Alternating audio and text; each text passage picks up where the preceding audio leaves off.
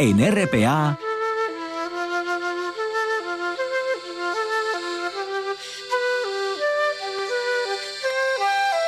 Noche tras noche.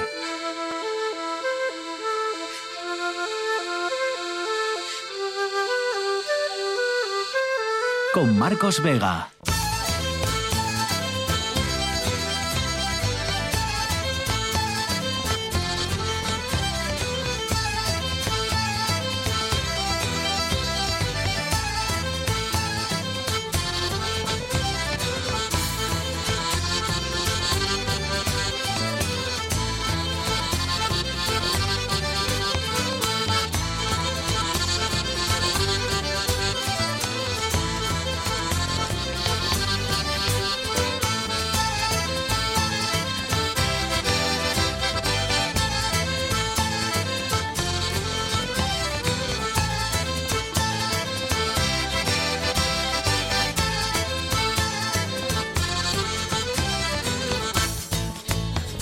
Buenas noches, bienvenidos al espectáculo de la radio. Pues lo cierto es que hoy casi todos son buenas noticias. En este primer día de septiembre, en esta vuelta a la rutina, imagino para muchos, sean indulgentes conmigo al menos estos días. Bueno, en esta vuelta a la rutina, la única mala noticia respecto a la pandemia es que seguimos padeciendo, claro, las consecuencias de esta última ola que hemos conseguido superar ya en los contagios pero todavía no en los fallecidos. Hoy tenemos que lamentar una persona muerta, un hombre de solo 54 años. 54 años. Por lo demás, bueno, desde las 12 de esta noche Asturias no va a tener ya ningún concejo en situación de riesgo extremo. Ayer, que era el que, el que faltaba, ayer va a salir de este nivel desde esta medianoche. Además, los contagios en Asturias siguen en torno al medio centenar y el Consejo Interterritorial de Salud, que se ha reunido hoy, ha acordado esta tarde que aumenten los aforos para los eventos deportivos. ¿Eso qué quiere decir? Bueno, eso quiere decir que el Molinón y el Tartiere, por ejemplo, van a poder subir su aforo hasta el 60% en los próximos partidos. Más público, por tanto, en nuestros estadios. Y más buenas noticias. En España se ha alcanzado ya la vacunación del 70% de la población. Se ha logrado este hito en ocho meses. 70% de la población ya vacunada en España. Y la última, la última buena noticia, en este caso, que no tiene nada que ver con la, con la pandemia, que Pedro Sánchez ha anunciado hoy la subida del salario mínimo. Esta noche vamos a analizar qué supondrá esta subida, a quién va a afectar más, a quién va a afectar menos y qué consecuencias tiene en definitiva. Va a ser dentro de un rato a partir de las nueve y media en nuestro Consejo de Actualidad. De momento, aquí y ahora, Fabián Solís desencadenado al frente de la parte técnica, César Inclán en producción. Son las nueve y tres minutos, esto es Asturias y estas son, recuerden, las maneras, formas que tienen para conectar con nosotros, para contarnos lo que les, se les ocurra lo que quieran. Si quieren darnos la enhorabuena por el programa que hacemos, pues bienvenidos sean. Si quieren hacer una crítica constructiva a ser posible, pues también a través del Facebook del programa Noche tras Noche Espacio RPA, a través de nuestro Twitter arroba NTNRPA y también tienen a su disposición, ya saben, los dos números de teléfono, los de siempre, el 985 para llamadas directas o el WhatsApp 679 11 7803 679 11 7803 para sus mensajes de WhatsApp, mensajes de texto o mensajes de audio si quieren si quieren comentarnos, por ejemplo, pues, ¿qué harían ustedes con 200 millones de euros? Parece que se han ofrecido estos días, ¿verdad? Esa cantidad por Mbappé, 200 millones por un jugador de fútbol. Bueno, pues usted ha pensado qué haría con 200 millones de euros, en qué invertiría ese dinero, pues nos lo pueden contar si quieren a través de Facebook, del Twitter o del 985-080-180 o el 679-11-78-03. Por ejemplo, Danara García López nos dice, uy, uy, uy, uy, si yo tuviera ese dineral, dice, lo invertiría en disfrutar más la vida, que es súper corta, y ayudar a la familia a quitarse hipotecas y préstamos y por supuesto ahorrar al máximo para vivir desahogada nos pueden contar qué harían con esos 200 millones. Bueno, y si es con 100, pues también, ¿no? Porque lo que estoy seguro que lo que haríamos la mayoría es rezar para que no nos vendieran un jugador de fútbol por ese dinero y poder quedárnoslo, ¿no? La mayor parte de los mortales. Bueno, pues mientras tanto hagan ese ejercicio si quieren de imaginación para contarnos qué es lo que harían con ese dinero. Nos pueden comentar también, bueno, no, a mí este caso se me ha olvidado comentarles Otro asunto vinculado, asunto importante además, con la pandemia. Recuerden que desde mañana jueves, mañana jueves 2 de septiembre, se va a celebrar en todas las áreas sanitarias una jornada de vacunación sin cita. ¿Vale? Podrán participar en esa vacunación sin cita personas nacidas antes del 2009, nacidas antes del año 2009, con tarjeta sanitaria en Asturias y que no hayan recibido ninguna dosis. Esas son las condiciones. Haber nacido antes del 2009, tener tarjeta sanitaria en Asturias y no haber recibido ninguna dosis de la vacuna. Bueno, pues a partir de mañana, en todas las áreas sanitarias, esas personas que cumplan esos requisitos van a poder ir y vacunarse, sin tener cita previa ni nada, en 10 puntos que ha habilitado el SESPA. 8 fijos y dos unidades móviles. Esos ocho, esos 10 eh, puntos van a ser el Polideportivo de Coaña, el área de extracciones del Hospital Carmen y Severo Ochoa en Cangas de Narcea, el recinto Parque Astur en Corbera, el Parking 3 de Luca, el Palacio de Deportes de la Guía en Gijón, el polígono de Guadamía en Ribadesella, el recinto ferial de Santullano en Mieres y el Polideportivo del Entregu en El Entregu y luego los Macu móviles, los, los, puntos móviles, las unidades móviles van a estar en puntos estratégicos en Oviedo y en Gijón. En Oviedo eh, va a estar en los aledaños del Teatro Campo Amor y en Gijón en la Plaza Mayor. Sea que tienen todos esos puntos mañana, repito, si cumplen esos requisitos. Haber nacido antes del 2009, tener tarjeta sanitaria aquí en Asturias y no haber recibido ninguna dosis todavía. Poco a poco, la gente que queda, todavía, los menos, pero todavía hay gente que queda, por lo que sea, por cualquier razón, pues mañana tienen jueves una nueva oportunidad en todos esos puntos.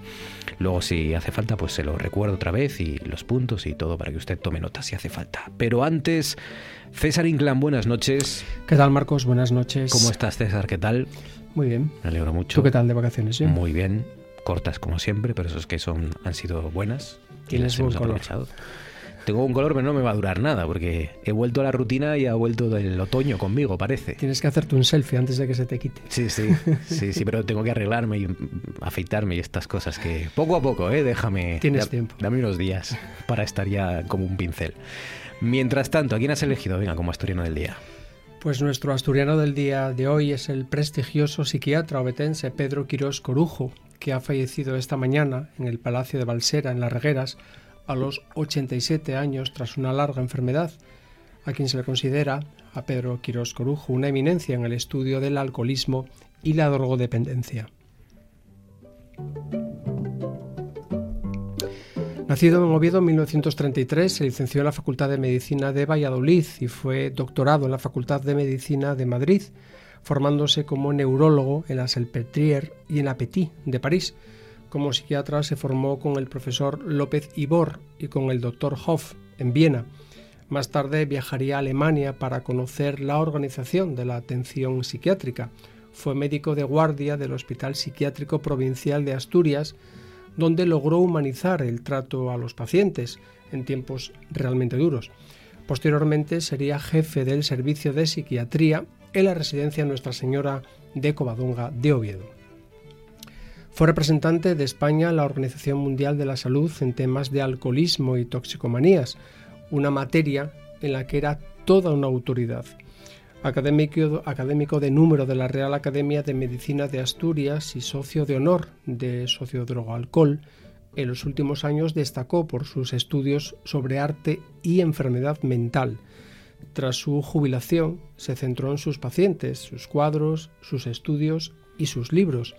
Lo que nunca dejaría de lado fue su clínica de San Rafael de Oviedo, ni el apoyo inquebrantable de su mujer, Marta Menéndez de Luarca persona crítica y sin pelos en la lengua, fue concejal del PSOE en el Ayuntamiento de Oviedo en los años, en los primeros años 80 y finales de los 70, con Luis Riera Posada como alcalde, y fue también diputado regional socialista durante el primer periodo de la democracia. Así que Pedro Quirós es nuestro asturiano del día. Pedro Quirós, descanse en paz. 9 sobre las 9. A esta hora, en RPA, les contamos cuál es la imagen del día.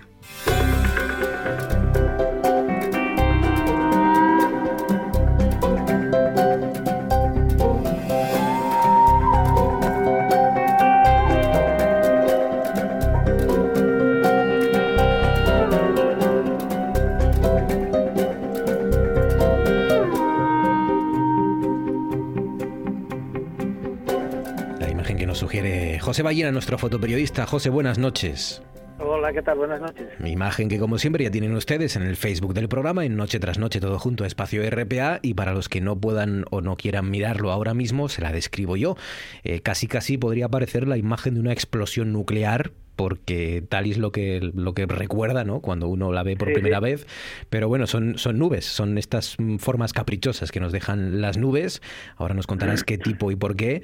Eh, es un campo de Castilla y, como digo, en un cielo mm, prácticamente despejado, en la parte central hay una nube en forma de hongo que, sobresale de, una, de una montaña y de una especie de, molinos, ¿no? Esto que hay aquí, no sé lo que son, más o menos, pero... Sí, sí, son, son molinos de viento. La gran protagonista es esta nube o grupo de nubes eh, imponente, densa, ¿no? Que parecen de algodón, que sobresale de esos molinos en, en esta imagen que hoy nos sugieres.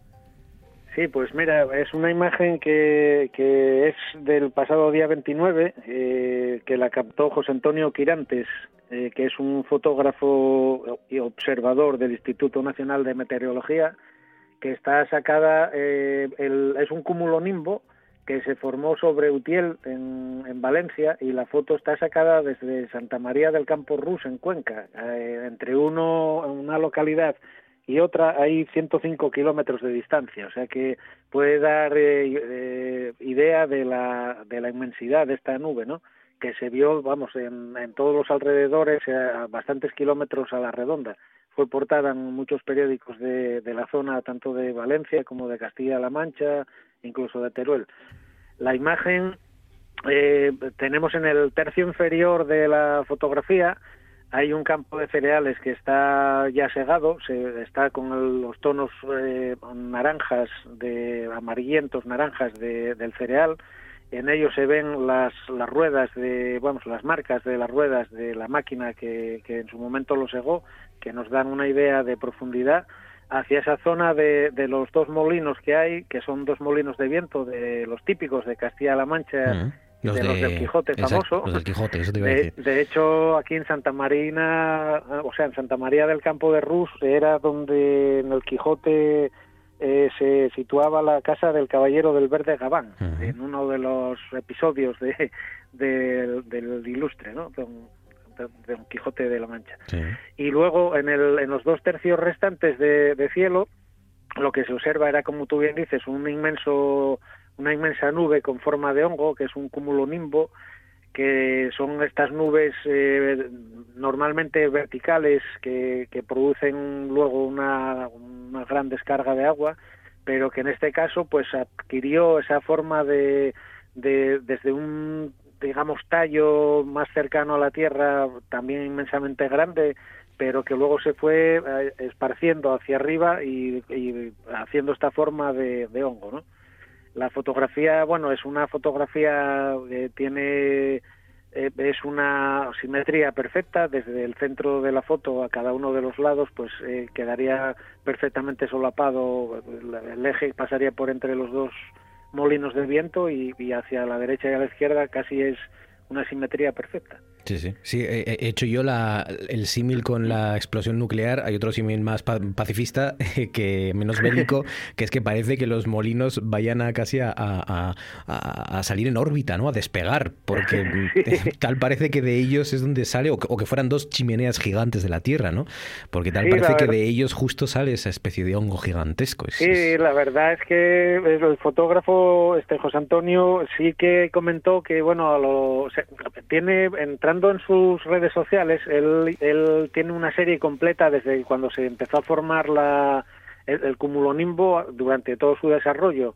Eh, se puede observar las distintas fotos que hizo y comentaba que él se iba moviendo 100, 200 metros de derecha a izquierda, eh, consiguiendo siempre que los dos molinos estuvieran como centrando esa base ¿no? del cúmulo nimbo y, y, y, así conseguir ese efecto que tú bien comentas, que podría ser como de dos, como dos chimeneas que están echando la, la nube hacia el cielo o como dos contenedores de la base de la nube.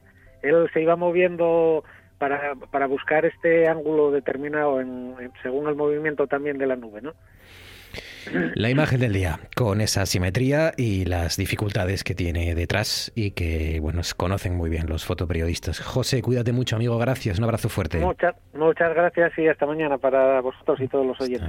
Hasta, mañana, mañana contaremos otra nueva imagen del día. Ahora lo que hacemos es salir de Utiel, del lugar donde esta foto que nos sugería José Ballina, y nos venimos aquí a Asturias. Y, eso sí, seguimos hablando de, de patrimonio, como los molinos, de patrimonio de gran interés al que no prestamos atención apenas, ¿no? Salvo en casos concretos como, como esas construcciones de cubierta vegetal que datan de la Edad Media, las que conocemos como también las, eh, las brañas, ¿no? Y que salpica toda la cordillera desde, desde la Edad Media e incluso ya también en algunos casos desde la prehistoria. Bueno, hay una nueva investigación y financiación del Ministerio de Ciencia e Innovación que, que tiene como objetivo esto, ¿no? Estudiar la historia de cómo se gestaran, de cómo se aprovechaban los pastos de montaña en nuestra cordillera cantábrica. Y fruto de esa investigación es eh, las conclusiones de las que nos va a hablar eh, de esas excavaciones que hay en Belmonte de Miranda de las que nos va a hablar la coordinadora del Grupo de Investigación Arqueológica Guiabor, que ha realizado esta, este trabajo. Ella es Margarita Fernández. Margarita, buenas noches.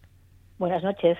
Según estas excavaciones que estáis realizando, creo que es hasta el día 4, o sea que os quedan unos días todavía, ¿no? Sí, nos quedan unos días y probablemente nos queden pocos días porque si llueve, pues nos quedarán menos todavía. En eso estaba pensando, que justo habéis tenido unos buenos días, pero ahora se ha, se ha ah, de repente colocado aquí el otoño y os ha complicado las, las labores. Pero bueno, seguís trabajando y seguís arrojando luz sobre las brañas de la cordillera cantábrica, que se remontan al siglo XII. ¿Qué son las brañas? ¿Cómo describimos las brañas? ¿Son como castros o cómo, o cómo son, Margarita?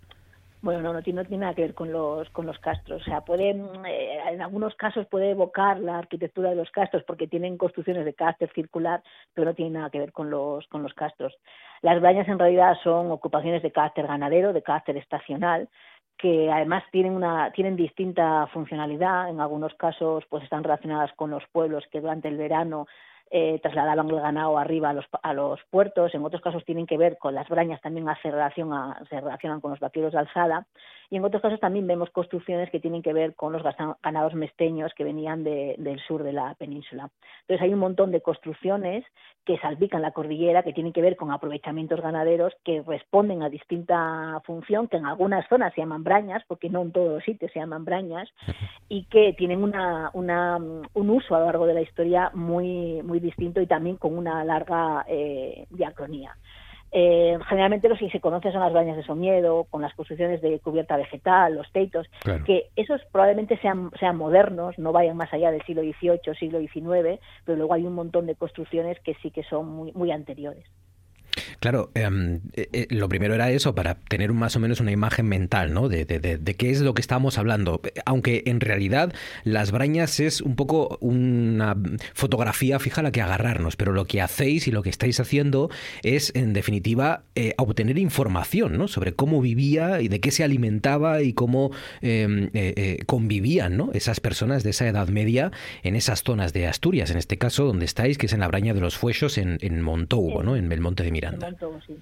Eh, nuestro, el objetivo principal del proyecto, que ya tiene 10 años de, duración, eh, aunque en las bañas empezamos a intervenir solamente hace tres, es comprender cómo se gesta el, paisaje, este paisaje que vendemos generalmente como natural y que en realidad está súper transformado por la mano del ser humano a lo largo de milenios, pues la idea era intentar entender cómo se construía ese, ese paisaje. Entonces, las primeras intervenciones fueron en los pueblos para intentar comprender el origen de esos pueblos, eh, también excavábamos en las, inmediaciones para comprender todas las actividades de carácter agrícola relacionadas con los pueblos, porque siempre se sitúan en las inmediaciones. Y lo último que nos quedaba era intervenir ya en los espacios de montaña para comprender cómo era la actividad ganadera, cómo se complementaba con la actividad agrícola que se realizaba en, en los pueblos, de manera que tuviésemos una imagen general de las actividades económicas relacionadas con la agricultura y la ganadería a lo largo de, la historia. Entonces, esta imagen de complementariedad que se puede trazar muy bien en el siglo XIX y en el siglo XX, pues probablemente lo que estamos viendo nosotros ahora es que se remonta ya a época, al menos a época pleno medieval.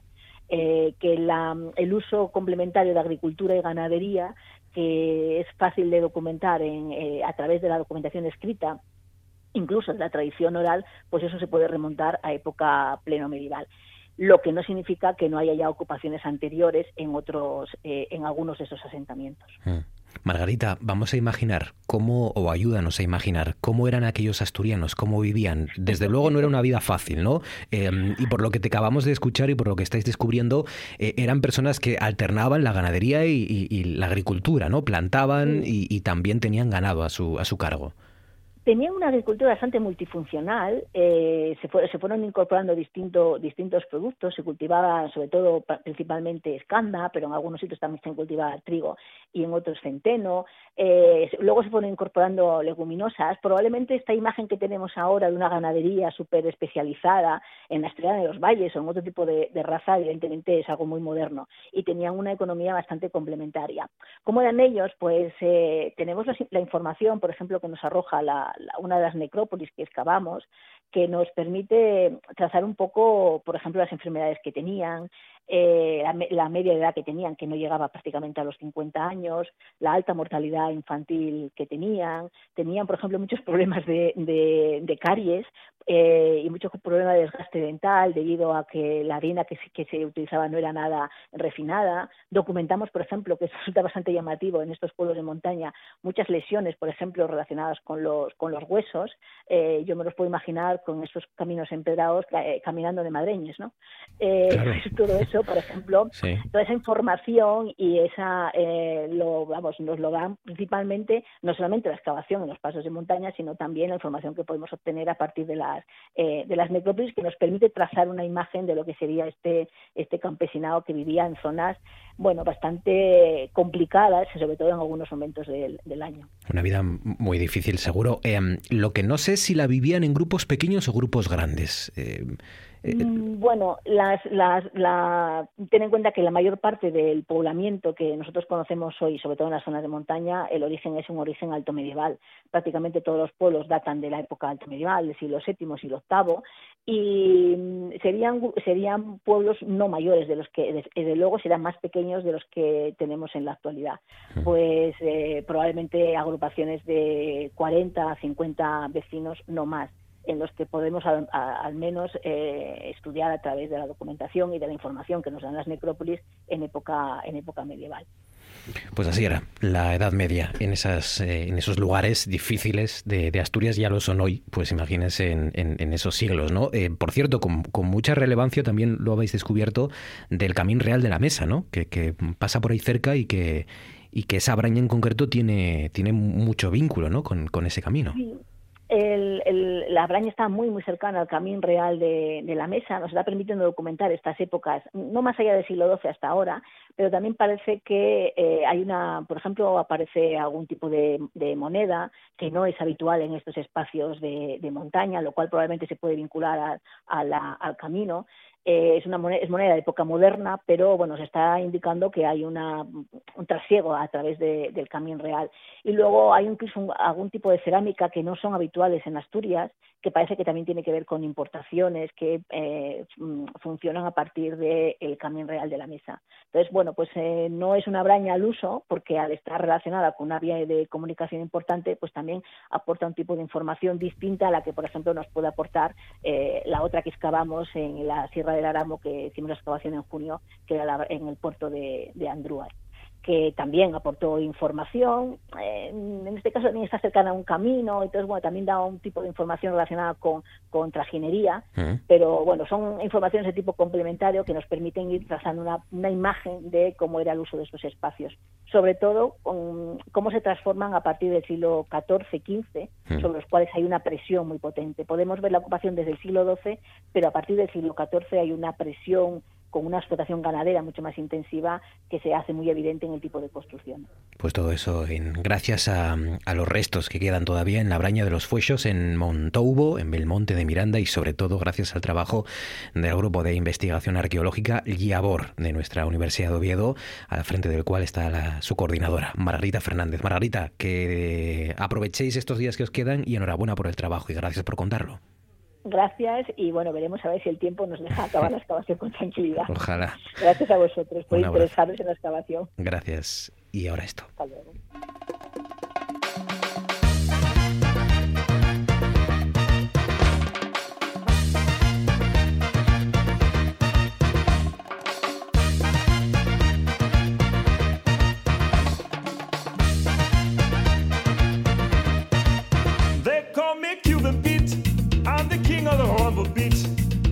Play the maracas, I go chick chicky boom, chick chicky boom.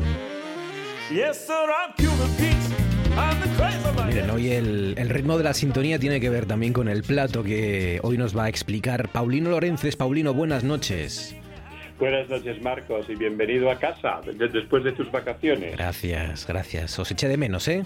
Eché de menos y, y eché de menos... No, est- pero la- Sí. lo- lo- los que dejaste cuidando la empresa eran perfectos. Tú Sí, tranquilo. Sí, sí, ya, ya. Co- co- Contaba con ello, contaba con ello. Eh, oye, el- estos ritmos caribeños nos llevan a hablar del, ojo, el mal llamado arroz a la cubana. El mal llamado arroz a la cubana, igual que el mal llamado eh, filete ruso, ya que si vas a Moscú y pides un filete ruso, te, mi- te mirarán con unos ojos diciendo este de dónde salió, y ya no te cuento si en Nápoles pides una napolitana. Sí. Eh, O si- existe, son, cosas españolas. O si vas hablando, de, si, cubana- vas hablando de, arroz a- Rusia, de Rusia a la estepa y pides un polvorón, como el chiste. el arroz a la cubana, Sí. que yo creo que todos hemos comido arroz a la cubana, generalmente sin plátano, ya que en la península se, se comía con salchicha normalmente. Eh, yo creo que es, es de los pocos platos que yo no conozco ningún niño que no le guste. También, también voy, voy hoy a, a revelar un secreto de cocineros. Es un plato que el cocinero suele incluir en un menú cuando no ha tenido tiempo o ganas de cocinar. Es verdad. Eh, porque es un plato para un profesional muy, muy fácil de hacer. Y muy eficaz, como has dicho, porque le gusta casi Y todo el mundo. muy, muy eficaz, porque gusta a todos, ¿no? Ah. Gusta a todos. Pues este, este plato tan peculiar es canario. No me digas, Es de canario. origen canario, Ah. claro. ¿De dónde son los plátanos? Bueno, Nada más que de Canarias. Tiene sentido, claro, claro, claro. Claro, y el arroz ha llegado a, a la península en 1700, a partir de 1711 con la conquista cubana, eh, siendo sobre todo cultivado en lo que actual es la comunidad valenciana, pero desde hace unas décadas en Extremadura es una gran productora de y, Andalucía, una gran productora de arroz, por ejemplo, ¿no? En Cuba, si, si, si vas a La Habana, en los pocos restaurantes que hay en La Habana o en los en las casas, en los apartamentos donde dan de comida, los paladares, los famosos, Sí, sí. y pides eh, arroz a la cubana, lo que te dan es un arroz blanco mezclado con, con, con frijol negro, con chichos, como diríamos en Asturias Con chichos, ¿eh? eh, con chichos, que es un poco el- el- la mezcla cubana. Pero buscando este artículo encontré en un blog que se llama eh, la historia la historia de Cuba de un, un- un- un historiador cubano llamado Arnaldo Baroma que, eh, que decía eh, que, su que, que las prostitutas del barrio donde vivía su madre comían arroz con huevos, Mm. llamándolo comida para prostitutas, porque al igual que los cocineros sin tiempo o con pocas ganas, era un plato muy, muy fácil de hacer. Mm. Y, y esto es un plato que es, una- es un dato que descubrí estos días que, que desconocía, por ser un plato fácil, ¿no? Eh, la manera de hacerlo, el arroz, como tú bien sabes, hay muchas maneras de hacerlo. Mm. Como es un plato de madre, como es un plato de madre, Sí. voy a dar la receta de madre Venga. que es el, el arroz muy complicado de hacer, que es se coge una cacerola, se pone un poco de aceite de oliva virgen extra y unos dientes de ajo fileteados. Con el fuego apagado, eso lo cuento siempre, que el ajo siempre hay que añadirlo al aceite con el aceite frío para evitar de que quemen. Cuando estén dorados, echar el arroz, remover y añadir el doble de agua que de arroz. Dejar cocinar a fuego lento hasta que esté cocido. Se puede revolver mientras tenga líquido, ya que no es una paella. Apagar el fuego y dejar reposar unos minutos. Vale. Aparte, en una sartén con aceite caliente, se casca huevo por huevo en un bol. Esto es un truco de cocinero. Los cocineros nunca cascamos los huevos encima de la sartén, porque es muy peligroso. Ojo, sí. Entonces nosotros siempre lo cascamos en un bol, en un cuenco, y echamos el cuenco en el aceite, evitando eh, que te quemes. Ah, porque que- si, si lo cascas en la- el borde de la sartén como hago yo, pues a veces, claro, te salpica, ¿no? El- Uno te salpica, dos, la- una- un trozo de cáscara te cae en la sartén. Eso, sí, sí, claro. claro. Eh, si estás muy despistado, pendiente de los niños, de la tele, del telediario, Sí. tacatá, eres capaz de meter hasta el dedo en el aceite para sacarlo. Sí, sí, es verdad. ¿eh? Sí. Eh, es- entonces, el truco facilísimo es ese. Es muy fácil. Ujú. Cascas el huevo en un cuenco Vale. Y, y tan simple como eso. Pones el huevo, echas el huevo en el aceite caliente y cuando la, la clara está ya cuajada, echas un poco de aceite en la, en la yema y, y lo retiras. En otra sartén, aquí sí que me sale un poco mi vena francesa, eh, echaría un poco de mantequilla, y asturiana, no lo olvidemos, un poco de mantequilla con una gota de aceite y, eh, eh, y pondría el plátano pelado, evidentemente, a dorar. Y aquí es donde las madres inventaron el diseño en la cocina. Porque todas las madres, para que los niños comiesen este magnífico plato, metían el arroz blanco en una taza y le daban la vuelta en el plato. Ah, para que quedara así como con forma de Para montañita. que quedara claro. como con forma de montañita. Claro, claro. Y eso es realmente el inicio de la cocina de diseño. Sí, emplatar, ¿no? Emplataban nuestras El madres. ya. pintar. Y, y- y el tomate frito, hombre, lo ideal es hacerlo, pero hoy día existe unos, unos tomates fritos, sobre todo en, ta- en tarros de cristal, a un precio muy, muy asequible, que, eh, que cubren perfectamente el expediente. Acordaros siempre cuando los calentéis en el cazo de primero echar un poquitito de agua hasta que hierva y cuando el agua está hervida, pero muy poquitita, es cuando echáis el tomate del, del tarro para evitar de que se os pegue. Es un consejo que llevo dando ya mucho tiempo. Y después emplatar. Es, es como tan simple, es, es tan simple como eso. Y recordar, si vais a Canarias, en cualquier bunchiche, en cualquier bodega, en cualquier restaurante, pedís arroz a la cubana y se os dará.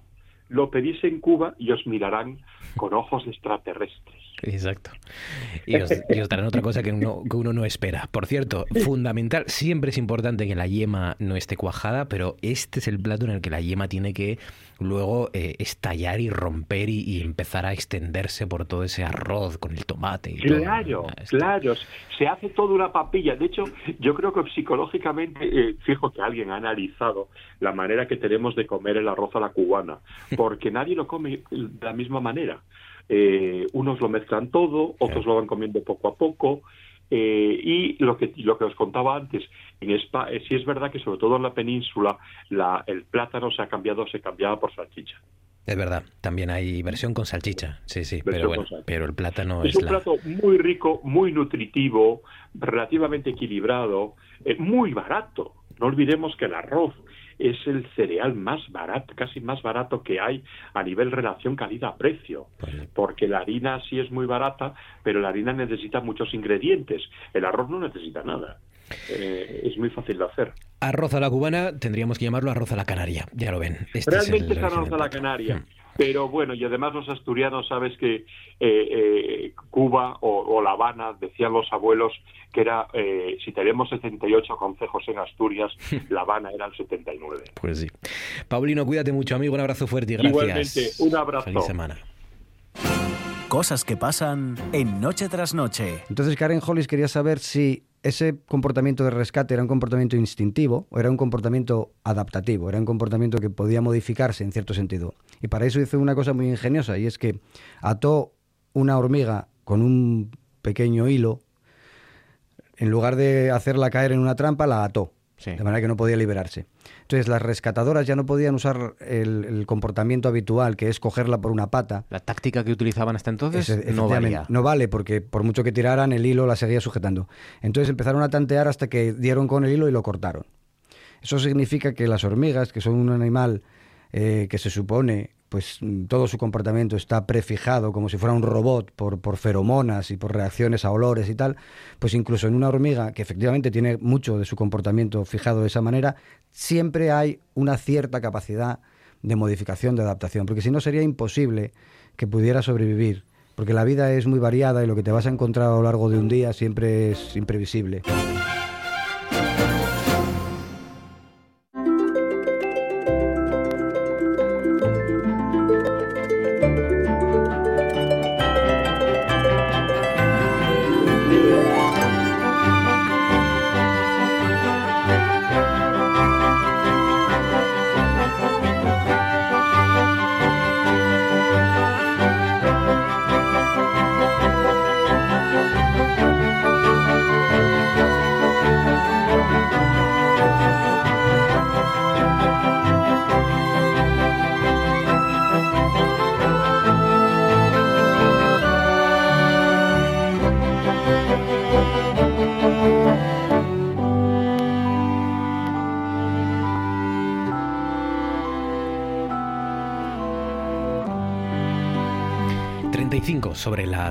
Las 9 horas se arranca nuestra tertulia Consejo de Actualidad en la sintonía de RPA. Continúan ustedes en Noche tras Noche y llega el momento de saludar, de saludar en este estudio por primera vez en año y medio o más a nuestro nuestro pediatra secretario de Amnistía Internacional aficionado al ciclismo Francisco Javier Fernández. Francisco, buenas noches. Hola, buenas noches. Uno de nuestros sanitarios al que hemos mantenido en, en nuestra particular cuarentena siempre en casa y hoy por primera vez vienes.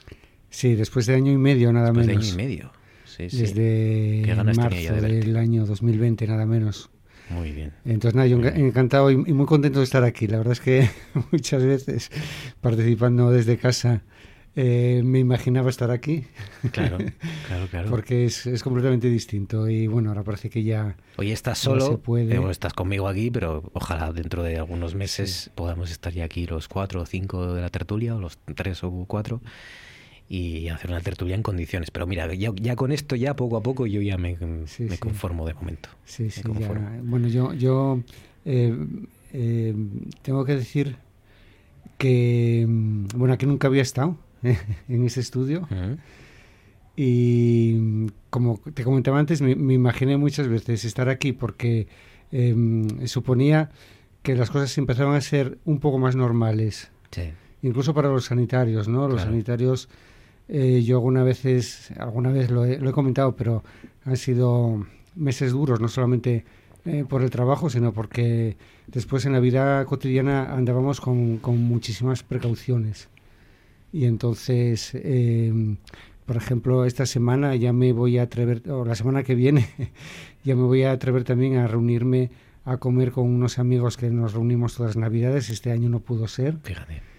y desde el- la Navidad del, Navidad del año 19 que no nos vemos y bueno, nos vamos a ver en un sitio al, al- al- al aire libre, eh, pero bueno, es que se echan menos de esas cosas Claro, también. mucho. claro, claro. Bueno, pues eh, ojalá que no, ¿eh? pero cabe la posibilidad de que dentro de un mes volvamos a dar un paso para atrás. Si es para luego coger impulso otra vez, bienvenido sea, pero, pero bueno, eh, esto es así. De momento eh, disfrutemos y celebremos la situación en la que estamos hoy en día, con un porcentaje de la población asturiana muy amplio, vacunado ya, vacunados, eh, con, con unos, una tasa de contagios mm, que va menguando, medio centenar al día, que es, que es una mm, cifra muy buena después de lo que hemos vivido y con eso sí, como siempre, la posibilidad de que, pues ahora con el comienzo del curso, pues las personas que no están vacunadas, que quedan por vacunar, que son los menores de 12 años, no por nada, sino porque de momento no tienen vacuna, no hay vacuna para ellos, pues entre ellos se pueda extender el virus otra vez y nos provoquen una nueva ola. Esa amenaza está ahí, pero de Sí. momento es una de las amenazas que tenemos, no hay muchas más, ¿no? Sí, pero la situación yo creo que es eh, mucho mejor eh, que la del año pasado, aunque epidemiológicamente los números parezcan que son peores, porque eh, a estas alturas el año pasado había menos, eh, menos casos, pero hay un elemento fundamental que es la, la vacuna. Eh, en diciembre del año pasado, cuando se empezó a vacunar, a finales de diciembre, teníamos muchísimas dudas todo el mundo sobre cómo iba a funcionar la vacuna. Y estábamos con los dedos cruzados. Yo creo que ahora podemos decir ya que funciona muy bien, que por lo menos tiene una inmunidad eh, con cierta duración en personas mayores. Y aunque mm, haya que empezar el curso escolar en los colegios con muchísimas precauciones, yo creo que hay que insistir en las medidas prácticamente las del año pasado, eh, pero creo que va a haber algunos contagios, eso va a ser inevitable, pero puede haber una pequeña ola, pero seguramente no una ola muy grande, a no ser que haya una mutación nueva de algún Claro, es- virus, como es- bueno, sí es la siguiente amenaza, claro. Esa es la amenaza que, Que- vamos que a siempre tener vamos a tener. Pero yo personalmente creo que, que de esta vamos a librar ya. Ojalá. Ojalá, ojalá, porque eh, es verdad que los plazos es, es que es que ha sido muy duro, es que es- es- sigue siendo muy duro, ¿eh? y, y hay cosas buenas, sí, por ejemplo, el hecho de haber alcanzado hoy en España el 70% de personas vacunadas en ocho meses, ¿eh? lo hemos conseguido. Esto nos lo dicen en noviembre del año pasado y no nos lo creemos, no nos lo creemos. Claro, yo, yo era una de las cosas que y- y, perdona, nos lo dicen en febrero y tampoco nos lo creíamos. Claro, porque hay que darse cuenta que es muy muy difícil. ¿eh? Ayer o antes de ayer había un rifirrafe político sobre si se llegaba al 70% o no se llegaba y todas estas cuestiones. Pero hay que tener en cuenta que había eh, muchos elementos en contra. Primero, que no se sabía a ciencia cierta si eh, se iba a haber la capacidad de fabricar tantos millones de, vacunas como se necesitaban, si logísticamente eso se podía manejar de una forma adecuada. Eh, si el sistema sanitario iba a poder organizarse, porque esto nunca se había hecho de esta, de esta manera, y sobre todo si la población iba a responder. Entonces, eh, esto ya lo hemos reflexionado durante las últimas semanas. Aquí en España hemos tenido, yo creo que, la suerte o, el acierto de que la inmensa mayoría de la población ha respondido muy bien y por eso se ha podido llegar a ese porcentaje que en otros países cercanos es prácticamente imposible y están poniendo ya medidas de tipo coercitivo para poder eh, hacerlo por aquí en todas las franjas de edad. El primero eh, se tenía miedo de que la gente mayor eh, estuviese recelosa. La gente mayor eh, funcionó muy bien, aceptó muy bien la vacuna. La gente de mediana edad lo mismo. Y la gente joven, que tantas veces se critica, pues ha respondido fenomenalmente. Han acudido a la llamada de la primera y de la segunda dosis. Entonces, eso va a hacer posible que pues las clases en la universidad, en enseñanza secundaria, en formación profesional se puedan eh, comenzar de una forma eh, mucho más segura y probablemente también el ocio dentro de, unos meses eh, se va a, favorecer que sea más parecido a lo que existía anteriormente.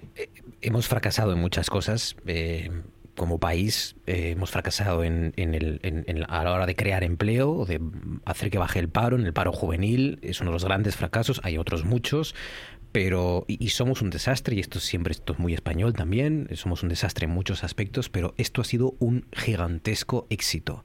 El vacunar a más de 33 millones de personas en ocho meses es un enorme éxito del que hay que presumir sea del color que sea tenga uno la ideología que sea y hay que estar orgullosísimos. Esto sí que es marca España con todas esas tonterías que muchas veces se dice esto es algo de lo que sentirnos orgullosos como, como nación como país como estado Sí, porque además hay que darse cuenta que la realidad eh, sociológica en España es muy diversa. Eh, quizá este tipo de vacunación sea fácil de organizar en las grandes ciudades, pero poder llegar a, zonas rurales, aisladas, que tienen una población muy pequeña, muy, muy dispersa, muy envejecida, es realmente difícil. Eh, también una cosa que yo quiero poner en valor es la solidaridad Em, de las personas comunes, porque si no solamente eh, los sanitarios, las personas que profesionalmente tienen que ver con toda esta logística, sino que si había una persona mayor en un pueblo que no podía acudir al punto de vacunación, siempre había algún vecino, alguna vecina dispuesta a llevarlo eh, en su vehículo a donde hiciese falta, a recordarle la cita, a llamar al teléfono ese que a veces funcionaba y otras veces no funcionaba. Entonces, em, bueno, que hace dos años todo esto nos hubiese parecido imposible. Más bien, hubiésemos pensado eh, que ocurriría lo que habíamos visto en las películas, ¿no? Eh, esta película, yo siempre me recuerdo una que creo que se llama Virus. Em, Estallido. Que creo que es Leonardo DiCaprio. Eh, bueno, pues que la gente allí eh, se, se, mata por las vacunas, literalmente. Y hay tráfico negro de, vacunas y todas estas cuestiones, ¿no? Eh, poder organizar sin que ocurra eso, bueno, yo creo que es para, para estar contentos. Pues y, y, después, efectivamente, lo que hemos aprendido es que una pandemia puede ocurrir de nuevo, pero ya no nos va a coger tan, tan desprevenidos y también eh, poner en valor una vez más eh, la ciencia. Em, hablando de las vacunas, em, yo quiero recordar que las vacunas que se están poniendo de, de Pfizer y de Moderna, por ejemplo, eh, son una novedad científica porque la tecnología del RNA mensajero en un inicio no se pensó para, para vacunar, sino que se estaban haciendo estudios para fármacos oncológicos. Para el cáncer. Para el cáncer. Y bueno, pues em, se arriesgaron eh, quienes estaban haciendo esos estudios a fabricar una vacuna de este tipo, a ver si, si funcionaba y si nos sacaba del atolladero. Y funcionó. Lo mismo que con, con las vacunas que están utilizando vectores eh, víricos, que bueno, no son tan novedosas, por ejemplo, la vacuna del ébola eh, funciona de una forma eh, parecida, pero es mucha, muchas personas, gente que se dedica a la ciencia, que ha estado encima, encima de, de todos estos descubrimientos. Entonces, bueno, todo lo que sea proteger, favorecer, fomentar la ciencia y la tecnología de una forma racional y sostenible, yo creo que hay que apoyarlo en todo momento. Pablo Huerga, buenas noches, Pablo. Hola, buenas noches. Mira, una buena otra, otra buena noticia que además creo que a ti, te afecta y es que después del Consejo Interterritorial de Salud, que como saben se celebra los miércoles, como sabéis, pues ha hablado el consejero de salud de, de nuestro consejero de salud eh, Pablo Fernández Muñiz, y ha dicho que el 86% de los escolares asturianos en edad de vacunación, es decir, de 12 a 19 años, ya han recibido al menos una dosis el 86% al menos una dosis y el 42% la pauta completa, entre 12 y 19. Que esto os va a venir muy bien de cara a que arranque el curso. Sí, de hecho, precisamente estábamos hablando de, esa cuestión en el centro y la idea, claro, es eh, que ya, pues de alguna manera, empezar casi con, total normalidad el curso, precisamente por eso, por, por esa cobertura que nos da la, la, extensión de la vacuna. Mm. Por cierto, la otra novedad, recuerden, es que el, aforo en el fútbol, en los estadios de fútbol profesional, va a pasar del 40 al 60%. Esto afecta al, Real Oviedo y al Sporting de Gijón, eh, que van a ver cómo pueden llenar del 40% que había ahora, al, pueden pasar al 60% del aforo en el, en el Molinón y en el, en el Campo Amor, iba a decir en el Tartiere. En el Tartiere. Eh, el, el Oviedo no juega en el Campo Amor, me lo confirmáis de momento. En el Tartiere. Eh, y luego y luego ya aprovecho ya para repetirles lo que les contaba al principio del programa y es que mañana jueves va a haber en todas las áreas sanitarias esta jornada de vacunación sin cita. ¿Qué significa? Bueno, pues que aquellas personas que hayan nacido antes del año 2009, que tengan tarjeta sanitaria en Asturias y que todavía no hayan recibido ninguna dosis, pues pueden presentarse en, en 10 puntos sin cita previa ni nada, llegar allí y decir, hola, cumplo estos requisitos, vacúnenme. Esos 10 puntos son 8 eh, fijos, que son eh, el Polideportivo de Coaña, el área de extracciones del Hospital Carmen y Severo Ochoa en Cangas de Narcea, el recinto Parque Astur en Corbera, el Parking 3 de Luca, el Palacio de Deportes de la Guía en Gijón, el Polígono de Guadamía en Sella, el recinto ferial de Santullano en Mieres y el Polideportivo del Entrego, en el Entrego. Y luego a haber dos unidades móviles que son en puntos estratégicos de Oviedo y Gijón. En Oviedo va a estar por, pues, por alrededor del Teatro Campo Amor, en este caso sí, el Campo Amor, y en Gijón, pues por la Plaza Mayor de Gijón, ahí van a tener los vacumóviles, ¿no? Los puntos estos de vacunación. hay, que acordarse de llevar el carnet de identidad. Lleven el carnet de identidad. Y que es solamente para personas que tienen tarjeta sanitaria en Asturias. Tarjeta sanitaria en Asturias, nacidos antes del 2009 y que por lo que sea no hayan recibido ninguna dosis todavía. No, porque no se atrevieron la primera vez, porque dudaban, porque no estaban aquí, porque no les detectaron, porque no les localizaron, por lo que sea. Esta es la nueva oportunidad. Ignacio González del Rey, buenas noches. Buenas noches, Marcos. ¿Qué tal, Nacho? ¿Cómo estás? Bien, dentro de la gravedad. ¿Y Muy bien, muy bien, muy bien. Muy bien, aquí hablando de, buenas noticias hoy. Bueno, salvo como lo comentaba al principio, esta persona que ha fallecido hoy, eh, de solo 54 años, ¿sí? Solo 54 años. Pues el, resto, la verdad es que son, son buenas noticias, de cara a ser optimistas al menos, ¿no? Eh, en la universidad, ¿qué tal lo lleváis? ¿Con esperanza también, con optimismo, Nacho? Sí, en principio sí. Parece que esperamos y confiamos en empezar la semana que viene de manera presencial, esperemos que no cambien las cosas, así que en principio ilusionados, sí, porque ya van casi dos cursos completos eh, digitales, ¿no? O, medios cursos, y eso, la interlocución es muy diferente y la comunicación y la enseñanza es muy diferente, ¿no? Y sobre todo para los estudiantes más jóvenes de los primeros cursos, eh, hace que estén pues un poco despistados, que no se integren, que no interactúen como deberían, así que sí, sí, tenemos, tenemos esperanzas. Mm, sí, em, bueno, presencial eh, en todos los niveles no universitarios eh, va a ser una de las características de, este, de esta vuelta al cole, que está ahí, también a la vuelta de la esquina. Venga, contadme cosas que os han llamado la atención. Francisco, empezamos por ti. ¿Qué sugieres? ¿Qué propones? ¿Cuál es tu asunto? Vamos allá. Eh, la primera es referirme a la Vuelta Ciclista a España, que ha llegado a Asturias un año más y hoy hemos podido ver en la televisión una etapa de ciclismo como, como las de antes. Qué maravilla. como las de antes, ¿no? Se confirma un año más eh, que, hombre, no voy a decir que la Vuelta a España antes de llegar a Asturias es un prólogo, pero, pero que de verdad la Vuelta a España siempre se juega aquí, ¿eh? Y además la vuelta a España, las eh, etapas asturianas tienen que ser como, como, la de hoy, es decir, con, con lluvia, con la carretera resbaladiza, eh, con esa niebla que casi no deja ver a los ciclistas. Y bueno, como digo, una etapa de las de antes, con una escapada de lejos, eh, con el pelotón tirando, con mucha gente quedando atrás. Eh, con un nuevo mayor rojo, aunque bueno, lo había dejado prestado de alguna manera. Y mm, yo las crónicas que he podido oír, tanto en la televisión como en la radio, es que eh, bueno, la vuelta a España sin Asturias prácticamente no existiría. Es decir, que las etapas asturianas están prácticamente garantizadas, igual que las etapas de los Pirineos o las de, los Alpes en, en, el Tour de Francia, lo cual yo creo que es una noticia muy buena para, para Asturias no solamente para los aficionados al ciclismo, sino para todas las personas que salen a las carreteras a ver pasar a los ciclistas, a la caravana y a todo el espectáculo que realmente es digno de, ver.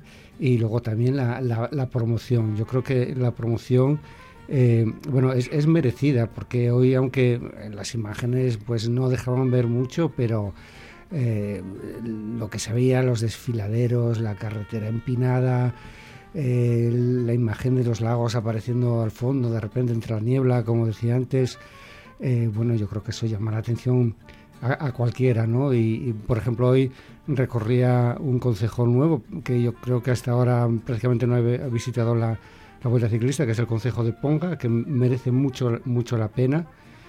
Eh, está menos promocionado que, por ejemplo, otra, otra zona que está al lado, que es el, Parque de Redes, que también lo, yo lo, eh, lo promociono y lo aconsejo, eh, pero bueno, que, que venga gente a, visitar eh, Ponga, el bosque de Peloño, por ejemplo, y, bueno, y gente que no conozca, por supuesto, Covadonga, los lagos. bueno, pues es, es, para el turismo y también para, para la imagen de, de, Asturias, ¿no? A veces esa imagen se tiene un poco oscura, un poco de, de que la economía no acaba de, de tirar pero que mm, yo siempre digo lo mismo. Yo cuando veo las, etapas de Asturias en, la televisión, estoy mirando y digo, ay, a mí mucho me gustaría vivir en Asturias. luego me doy cuenta de que efectivamente vivo en Asturias y entonces eh, poder disfrutar de la montaña, de, las playas, eh, de, ciudades de, de tamaño mediano, de villas realmente muy cuidadas en la costa, en el interior. Y bueno, pues una auténtica gozada ver la, etapa de, mañana, que también promete mucho con esa primera subida al Gamoniteiro, eh, que también bueno tiene muchas connotaciones. Yo lo del Gamoniteiro siempre me lleva a la infancia cuando fallaba la televisión. Bueno, ahí está, ahí está nuestro, nuestra salvación muchas veces. Cuando muchos de ustedes no se corta por lo que sea, y está el gamoniteiro siempre dando la señal de RPA a toda Asturias. Y decían, pues, es que falla el gamoniteiro. Y, y ahora ya falla menos, porque también la tecnología en ese sentido ha avanzado. Esa es la, primera, la primera cosa. Y luego la segunda. Eh, yo creo que no nos damos cuenta quizás de la repercusión, pero como es algo que pasa todos los años. Pero ¿sabes en qué momento me he dado cuenta yo de la trascendencia que tiene la Vuelta Ciclista a España y, que las etapas de Asturias sean como son? Porque el, el marco incomparable, eh, este ya lo tenemos. Pero luego, claro, es que hay épica. Es que, como tú dices, parece que además este año estaba, llegó el, mal tiempo a propósito, la lluvia, para todavía darle más épica al asunto, ¿no? La niebla y las carreteras resbaladizas. Me di cuenta cuando salió a hablar el que quedó tercero en la etapa de hoy. Quedó primero Primo Roglic, eh, quedó segundo Egan Bernal, que fue el, que, el colombiano, el que, el que destapó toda la, caja de las esencias de hoy. Eh, a, 60 kilómetros del final empezaron a atacar ya estos dos. Y luego llegó eh, un estadounidense, creo que es, eh, que eh, habla un poco de español, porque Sí. creo que escuchar o leí que su pareja es española, y hablaba de eh, la huesera, decía, y hablaba del gamoniteiro, y hablaba de. y, y- y ter- usaba términos de nuestras. de- de ya no de nuestros bom- de nuestros picos eh, o de las subidas, sino de, o de los lagos, sino ya de las propias cuestas, rampas, que se las sabía el tío. Se la sabe. De hecho, eh, un, un estadounidense. ganó la etapa de Cangas del Narcea hace dos años. Claro. Por eso se lo sabe, porque eh, lo conoce como si fuese, creo que es de California o mm, de Florida, yo creo que California. Y ahí es donde Eh, te das cuenta de. Claro, y, es que. y sí, sí. Y ayer también eh, pues entrevistaban a algún ciclista extranjero y hablaba que iba a subir a los lagos de Covadongo. Covadongo. Covadongo y estas cosas, ¿no? Pero Hoy alguien dijo Covadoña o algo así Sí. también. Eh, Pero bueno, eh, hablar, o sea, eh, eh, oír el gamoniteiro, eh, o sea, eh, el gamoniteiro por, to- por todos lados, ¿no? Igual, Sí, igual sí, que el angliru. O, o hablando de eso, pues mañana es que van a bajar por la cobertoria y luego suben Mm. otra vez. Y, y, y lo estás oyendo eh, en Teledeporte, pero lo estás oyendo también en, en Euros- en Eurosport, ¿no? En radios de todo el mundo, Que- claro. claro, claro. Y, y yo, mira, eh, hace dos años se llegó la etapa... una Fíjate, de- imagínate, perdona, la cantidad de eslovenos que estarán viendo Asturias por primera vez en muchos casos. Porque, porque Roglic es también Claro. esloveno y estas cosas. que llegó la, la etapa a, a Oviedo y bueno, curioseando, eh, la calle Uría, pero entera, eh, llena de, de camiones y de furgonetas de cadenas de radio y de televisión, pero de todo el mundo. Y yo estuve por ahí curioseando y estaban, estaban dando las, las crónicas, ¿no? Que te das cuenta de también los medios que tienen dependiendo del país, ¿no? O sea, veías allí, eh, pues a lo mejor de Francia, de Alemania, algunos camiones maravillosos y unos medios allí. Y los periodistas españoles en- encima de un Los- pico ahí. Y luego me acuerdo que en había... una cafetería. uno que era, no, no sé muy bien si era eh, eh, ecuatoriano o, o colombiano, y estaba allí con un teléfono móvil y unos cascos de estos, como los que dan en los autobuses para, para oír la música.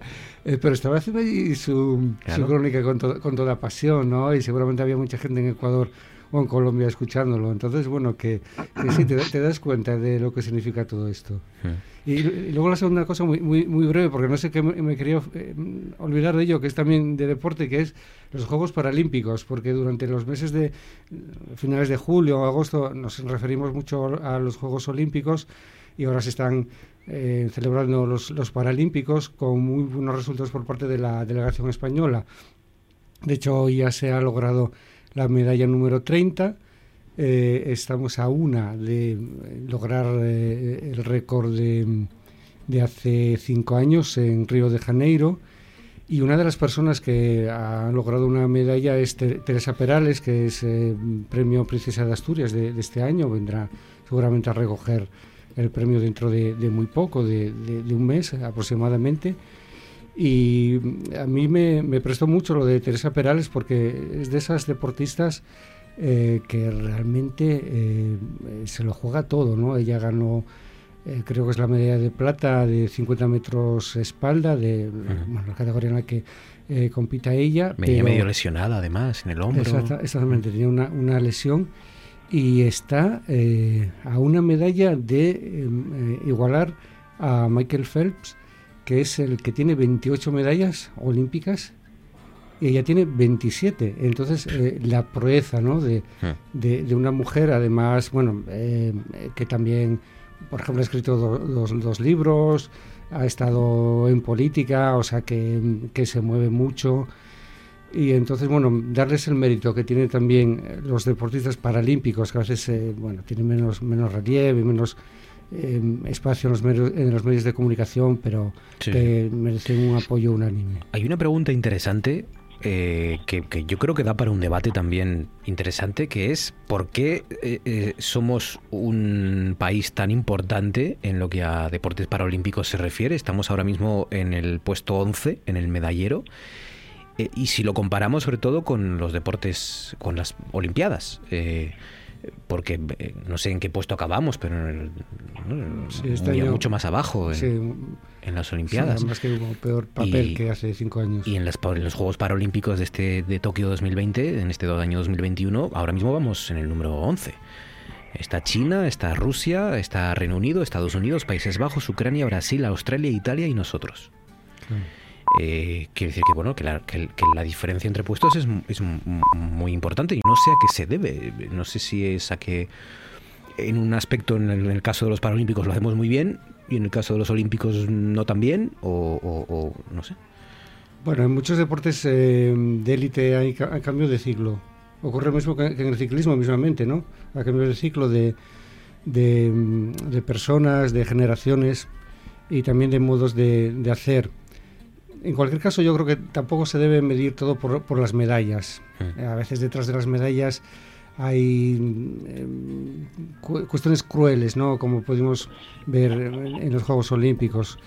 Em, eh, lo importante yo creo que tiene que servir todo esto para fomentar que, las personas, independientemente de la edad que tengan o de la condición física o de que tengan o no una discapacidad, eh, sepan que puedan que pueden hacer deporte y ahora con todo esto también de, de, la pandemia, yo creo que, es importante descubrirlo, ¿no? Que, que, hay, además hay instalaciones. afortunadamente, eh, en casi todos los pueblos hay instalaciones para hacer deporte y si, y si, no hay instalaciones, pues hay cosas que se pueden hacer, se puede correr, se puede, como digo yo, caminar deprisa, bueno, eh, no tienen por qué ser deportes de, de competición y, bueno, luego si sale algún deportista que sean realmente, que tenga unas dotes especiales, pues cuidarlo y cuidarlo también psicológicamente. Hablando de Michael Phelps, tengo que decir que luego él, sin embargo, tuvo un, problemas también de tipo mental, de, depresión, probablemente por, eh, por esa presión tan inmensa que tenía para ganarse tantas medallas.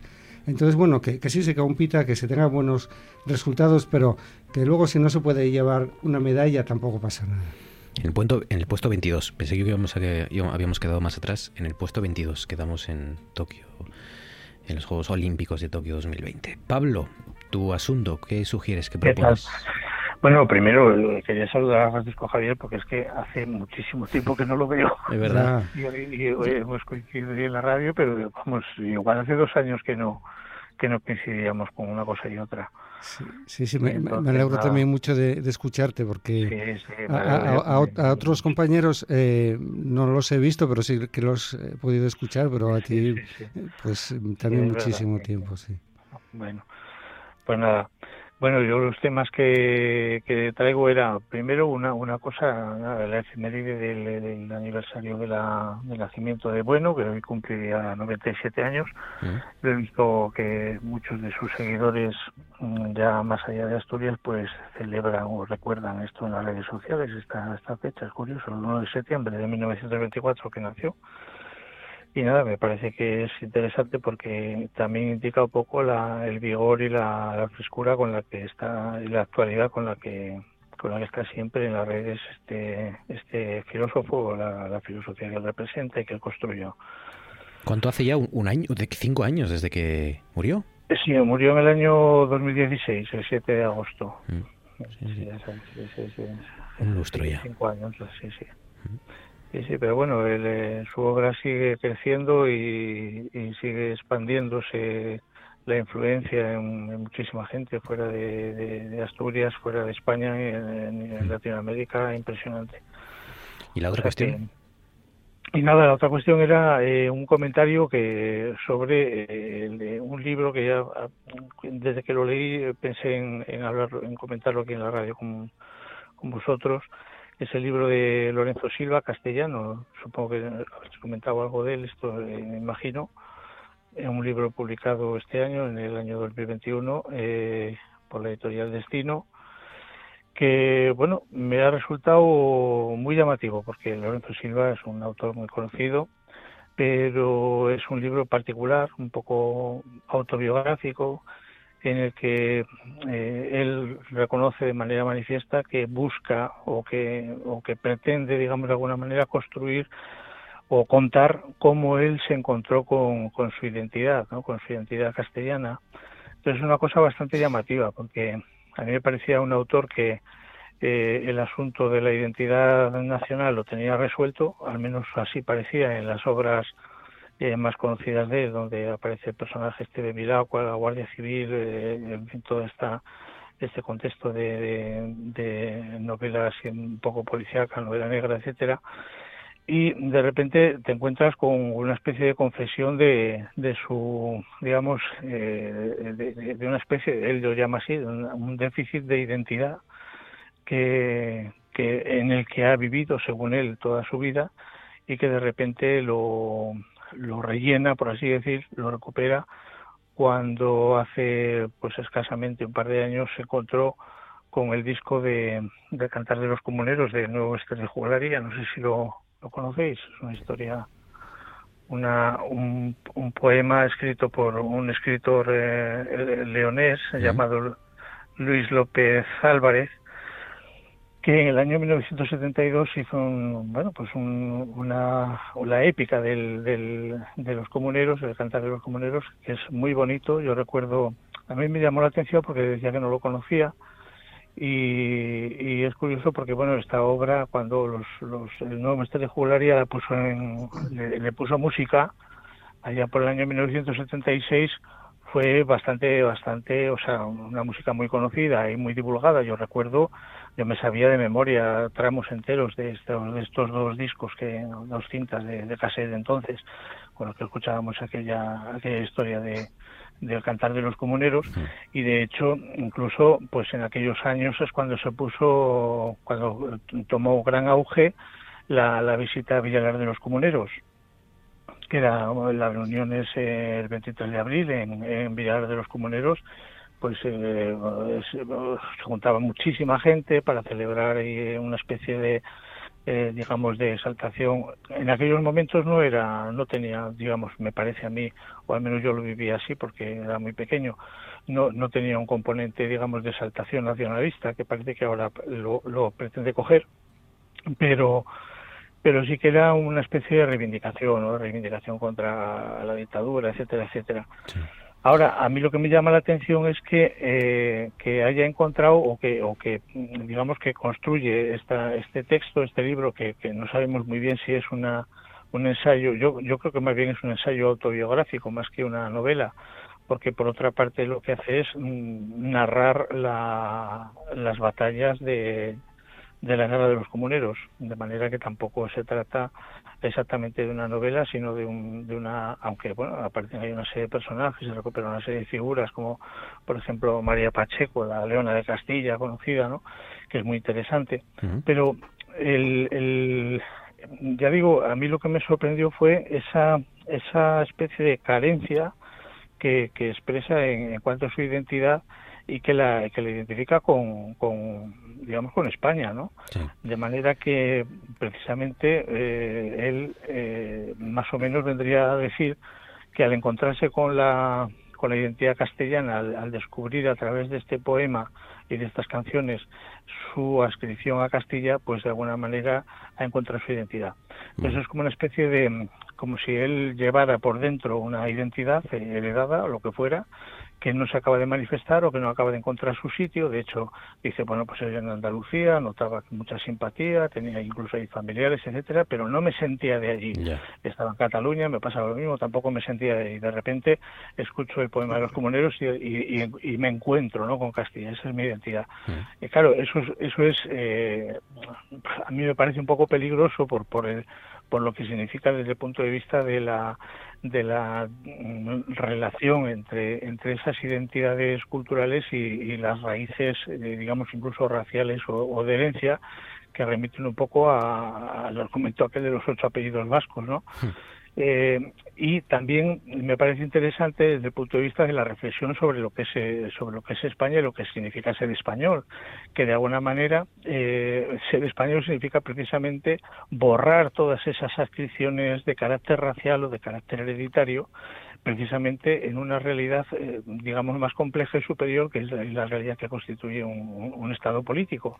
Entonces, precisamente, yo creo que esa, esa falta o esa carencia o esa, digamos, ese déficit de identidad que le preocupa tanto a Lorenzo Silva, me parece que es justamente la, la forma de identidad de ser español frente a esas búsquedas, digamos, de, de arraigos eh, digamos, de carácter más bien un poco genético en, en territorios para encontrar una para encontrar una, un sentido a la vida ¿no?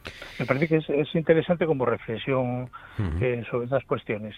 Y al final un poco la sensación que da es que eh, lo de las identidades es un poco como lo del horóscopo no tú por nacer en una en unas determinadas fechas pues eres Géminis entonces ahí se acaba, acaba o eres lo que sea entonces eh, según la descripción de los caracteres de los Géminis pues tú vas a ir viendo lo que eres y si hay alguna cosa en la que tú no coincides con esa descripción del, carácter de los Géminis, pues te viene el astrólogo inmediatamente y te dice, no, es que tienes ascendencia Aries o tienes ascendencia de, de, de, lo que sea, ¿no? O de Tauro, ¿no? Y entonces eh, aquí pasa lo mismo. Si tienes los ocho apellidos vascos, pues bien, pero si no, si, si no, si tu carácter no se adecua al carácter, digamos, paradigmático, claro, paradigmático del, del lugar, pues entonces será que tienes ascendencia de otro sitio, ¿no? Entonces, claro, resulta un poco, un poco hilarante el asunto, pero, pero bueno, es, es, es por otra parte también una forma de decir, oye, eh, también existe Castilla, también ha tenido su papel en la historia mm. y, aunque lamentamos que haya, digamos, que haya quedado, él, lamenta muchas veces la muerte de Castilla, también es verdad que no es exactamente la muerte, sino que Castilla se ha expresado o se ha realizado en su identidad en la conformación del Imperio Español y de la historia de España, igual que el resto de las regiones. ¿no? Castellano. bueno, me parece una reflexión interesante. De Lorenzo Silva. ¿Te gustó entonces la novela, más allá de, estas sí, Sí, no, no, bueno, es, claro, es que es genial y es, una maravilla de lectura.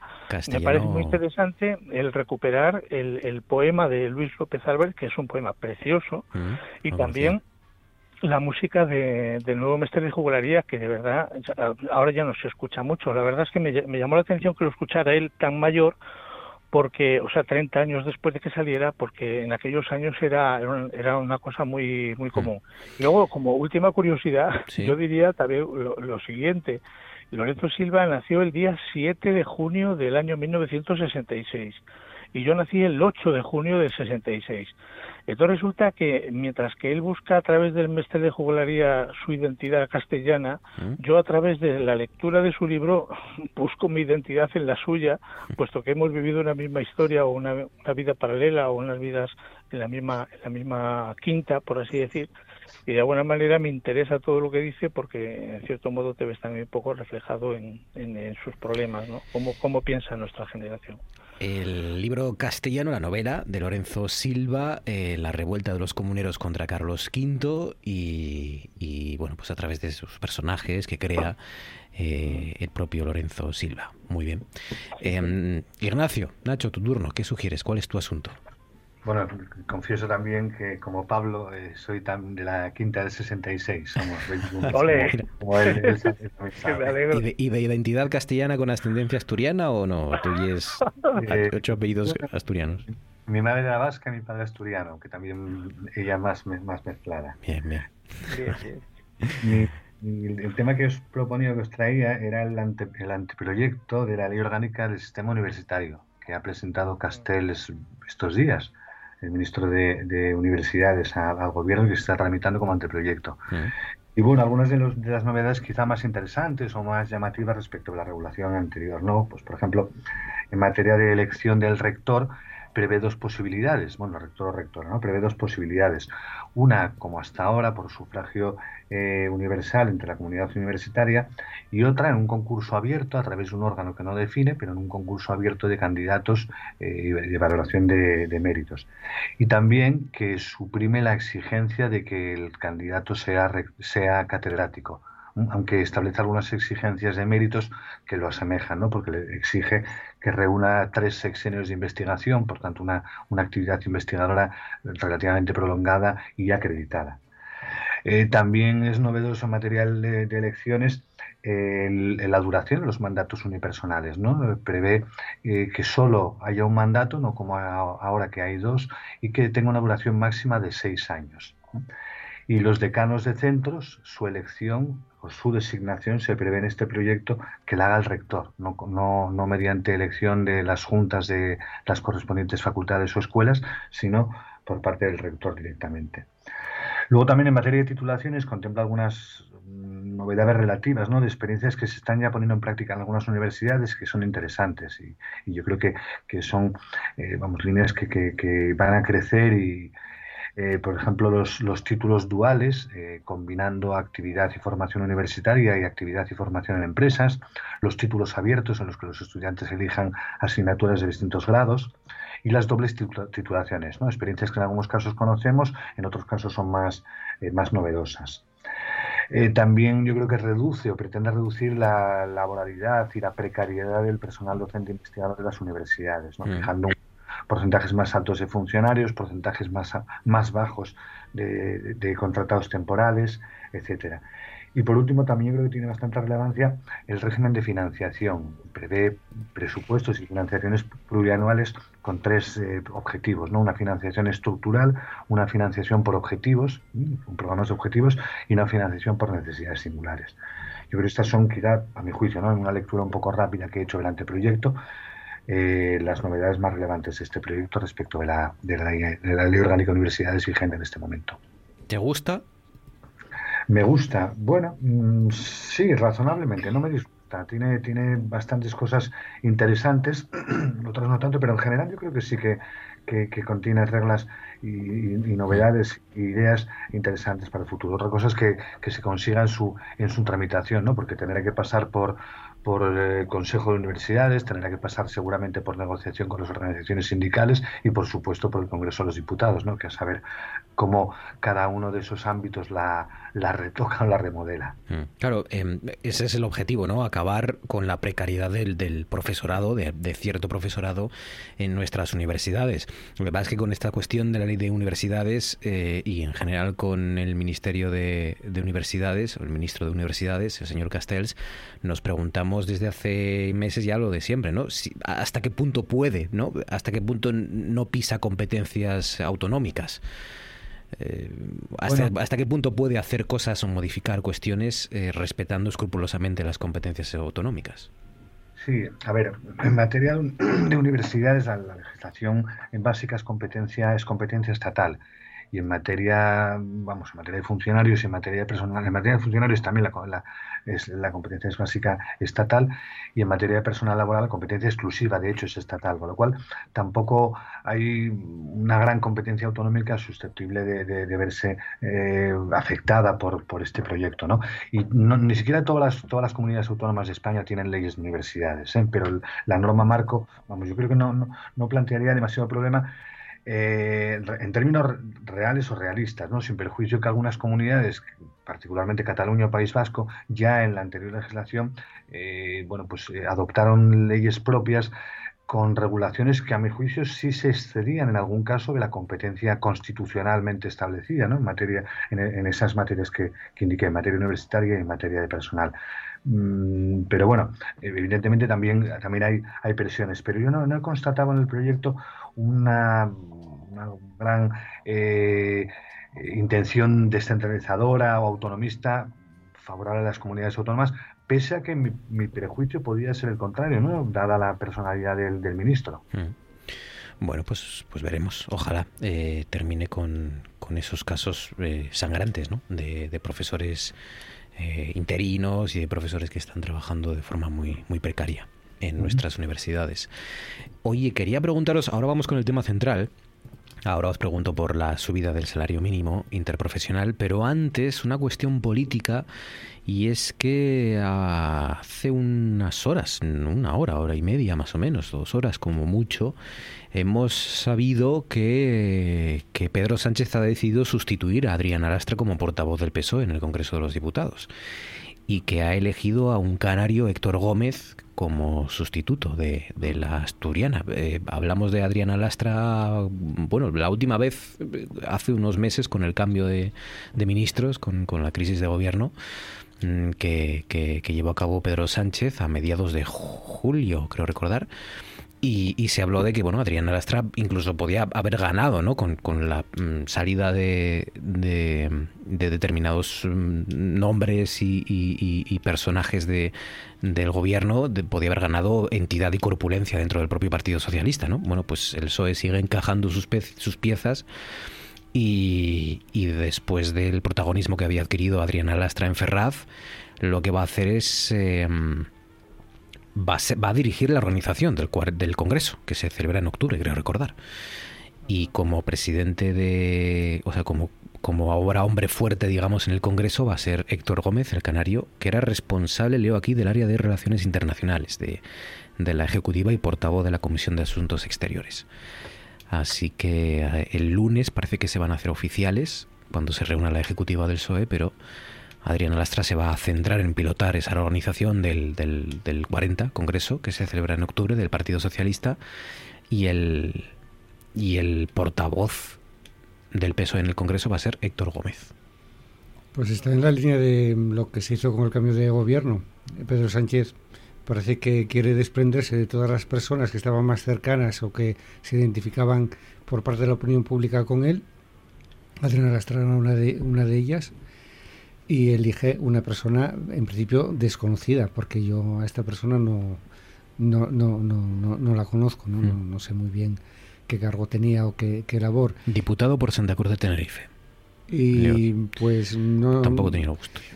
Yo, yo creo que es bueno una estrategia de, de, de- de Pedro Sánchez como de para no quemarse él pues ir quemando otras naves Mm, pues no sé otra lectura que si es verdad que ahora ya no hay ningún asturiano ni ninguna asturiana así ce- cercano y eso puede llevar consigo que se pierda también esa pues ese pequeño peso que se pueda tener Adriana Lastra era un poco el consuelo que nos quedaba después de no, no oler ni Claro, ministerios, ni secretarías generales, es que- ni nada. nada. Y ahora ya ni Adriana Lastra.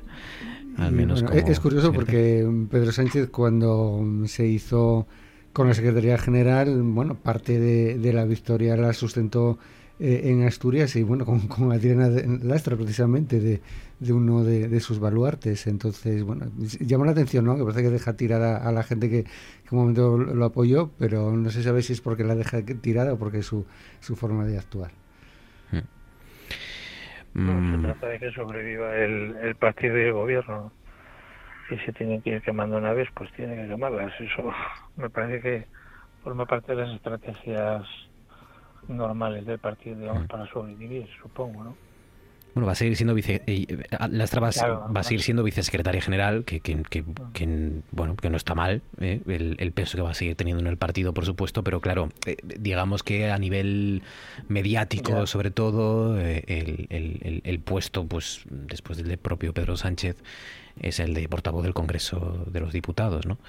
Entonces, bueno, pues por ahí. No sé yo si, si- no sé yo si supone tanta pérdida de poder o pérdida de presencia mediática nada más, ¿no? El hecho de que ya no sea la portavoz, aunque siga siendo vicesecretaria general del, par- del partido.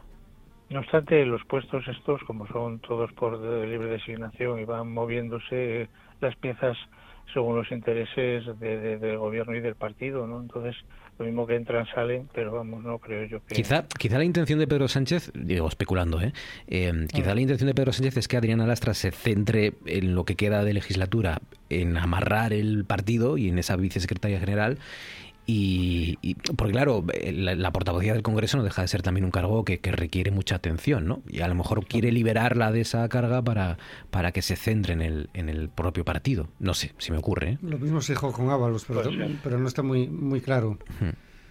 Y por, es- por especular un poco, me pregunto si a lo mejor está eh, buscando perfiles quizá más conciliadores, más suaves, ¿no? Porque eh, tanto Calvo como Ábalos como Lastra, en mi impresión, eh, sí tienen un perfil más, más duro, más beligerante, a lo mejor. Puede ser Sí, a mí, a mí me parece también que va por ahí la cosa, por este. Desde luego, estos tres que hemos citado eran un- unos perfiles muy bastante duros ¿eh? y bastante, yo creo que quemados dentro de lo que es la, el, el ámbito mediático. Así. Pues tiene que mucho que ver también con esas relaciones internas de la propia coalición de gobierno, el asunto principal de nuestro Consejo de Actualidad, que es, como les dije antes, el salario mínimo.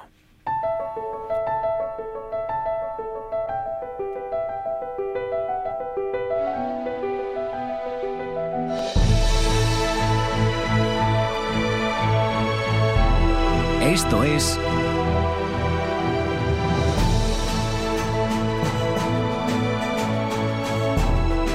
Noche tras noche.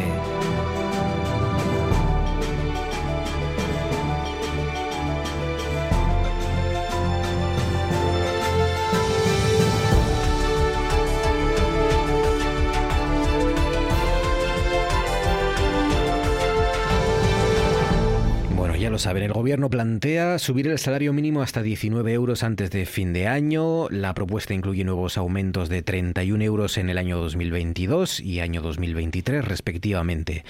Los sindicatos dicen que es insuficiente estas cifras y que bueno, van a intentar presionar, van a intentar que, se incremente. Eh, de momento hay una reunión convocada para el próximo lunes. El compromiso del gobierno, plasmado en el acuerdo de legislatura que suscribieron ambos partidos de la coalición, PSOE y Unidas Podemos, pues fue que el salario mínimo interprofesional alcanzara la, al final de la legislatura el 60% del salario medio, sin plazos anuales. Eh, sin embargo, luego Yolanda Díaz, la vicepresidenta segunda y ministra de Trabajo Yolanda Díaz, eh, consideró mm, que este año sea imprescindible que se registrara ya un nuevo incremento, ¿no? Eh, bueno, durante gran parte de los últimos meses, esta postura de Yolanda Díaz de que se subiera el salario mínimo fue contestada por Nadia Calviño, por la vicepresidenta y ministra de Economía, que no tenía muchas ganas, no era muy partidaria de, tomar esta decisión, hasta al menos ver la evolución de la economía, ¿no? ver cómo en este ejercicio evolucionaba la economía. Pero en julio, esto fue lo último, ya eh, la propia Nadia Calviño empezó a abrir la puerta a la posibilidad de la medida. Bueno, pues eh, Sánchez ha dicho que sí, que se va a subir. No ha concretado en esa intervención de hoy ni el porcentaje del alza ni el momento a partir del cual se va a hacer efectiva o si será retroactiva, aunque eh, ha dicho inmediata, que la subida va a ser inmediata. Es el calificativo que ha empleado en este anuncio con lo cual pues puede ser incluso ya este mes de septiembre. Es lo que sabemos, que va a ser una subida del salario mínimo y que va a ser inmediata. Yo os pregunto de nuevo, ¿Qué efectos puede tener una subida del salario mínimo? ¿Quién lo notará más? ¿Quién lo notará menos? ¿Compensará la erosión del gobierno por, el precio de la luz, por ejemplo? Pero ¿qué efectos tendrá? ¿Qué consecuencias? Y empezamos por ti, Ignacio, si te parece.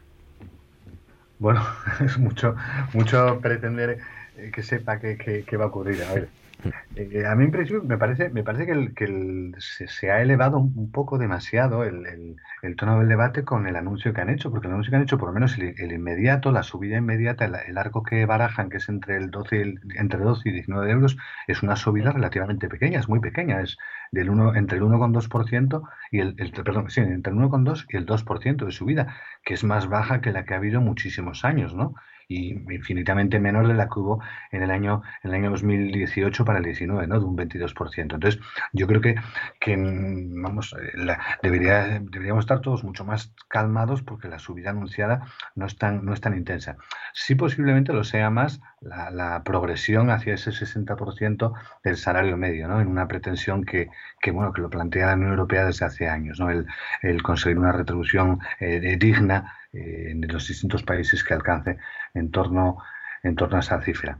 En cuanto a los, los afectados, pues hombre, fundamentalmente son los trabajadores en, situación de mayor precariedad, ¿no? Y los sectores, pues el sector agrario, el sector de hostelería y el sector del servicio doméstico, pues paradigmáticamente.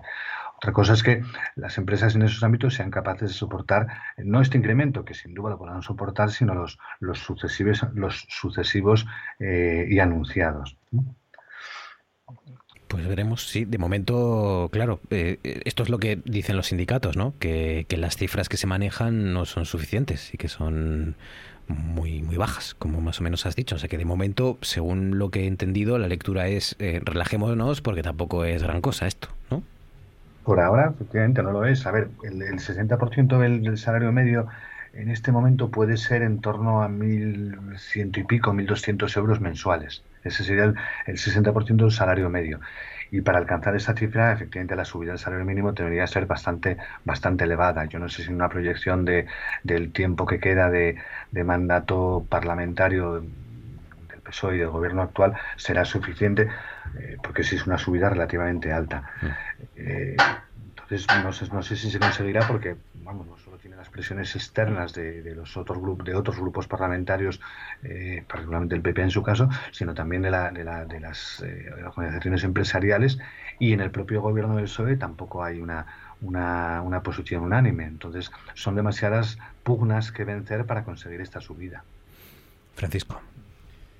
Bueno, efectivamente hay que recordar que esto viene de ese acuerdo mm, de gobierno por el cual al final de la legislatura el salario mínimo interprofesional debería ser el 60% del salario medio, que efectivamente es una recomendación creo que viene de la Carta Social Europea. Y eh, echando cifras, eh, hay que ver de qué estamos hablando. En este momento el salario mínimo interprofesional es de 950 euros mensuales.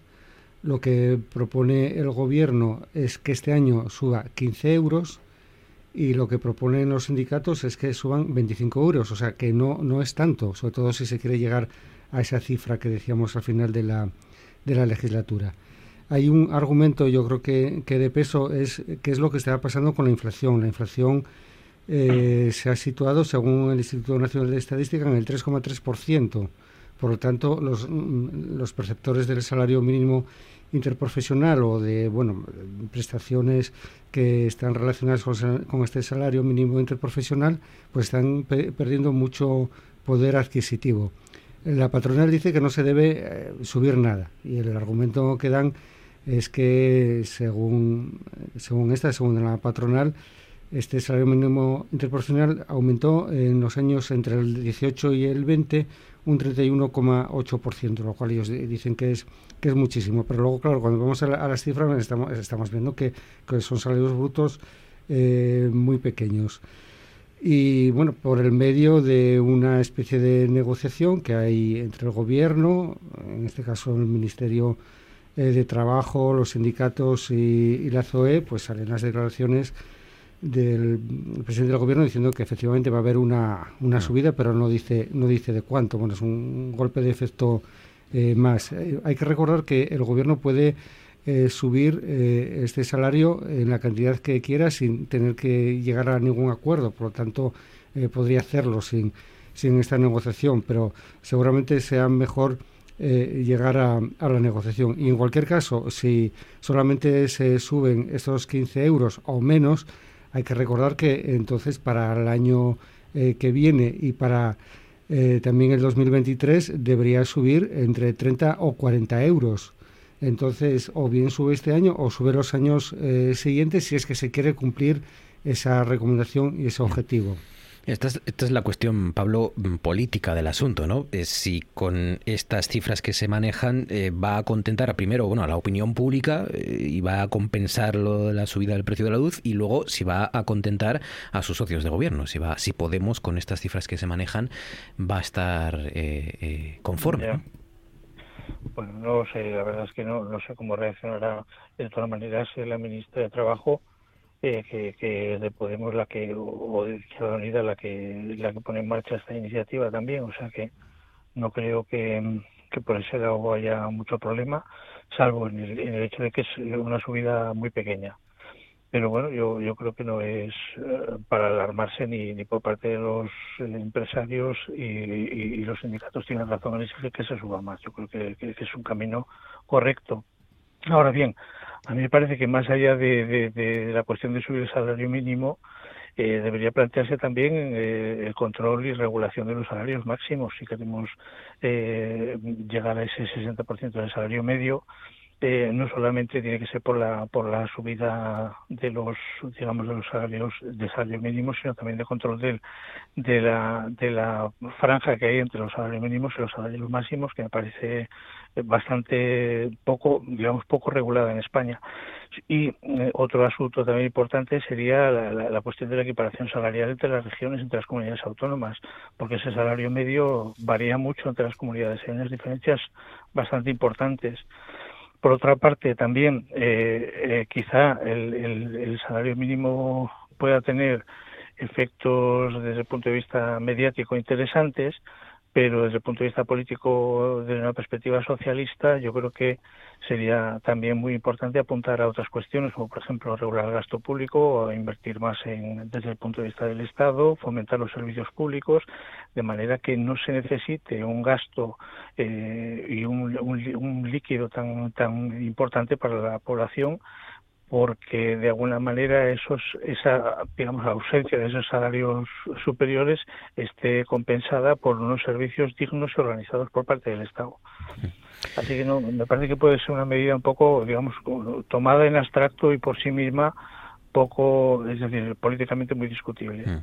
Sí, eh, bueno. Algo que comentabas, eh, mm. en relación con, la, con los salarios eh, las diferencias salariales entre comunidades autónomas. Es algo que, que no, no, se suele plantear casi nunca, pero es que es cierto, la misma cuantía, los 950 euros que es mensuales por 14 mensualidades, que es en este momento el salario mínimo, no vale lo mismo en Castilla-La Mancha o en Extremadura que, eso en Cataluña. Es un escándalo eso. Podría plantearse también eh, fijar salarios mínimos diferenciados, porque, porque sí que, que, que las diferencias del coste de vida entre unas comunidades y otras provocan que el salario mínimo lo sea o no lo sea. Claro.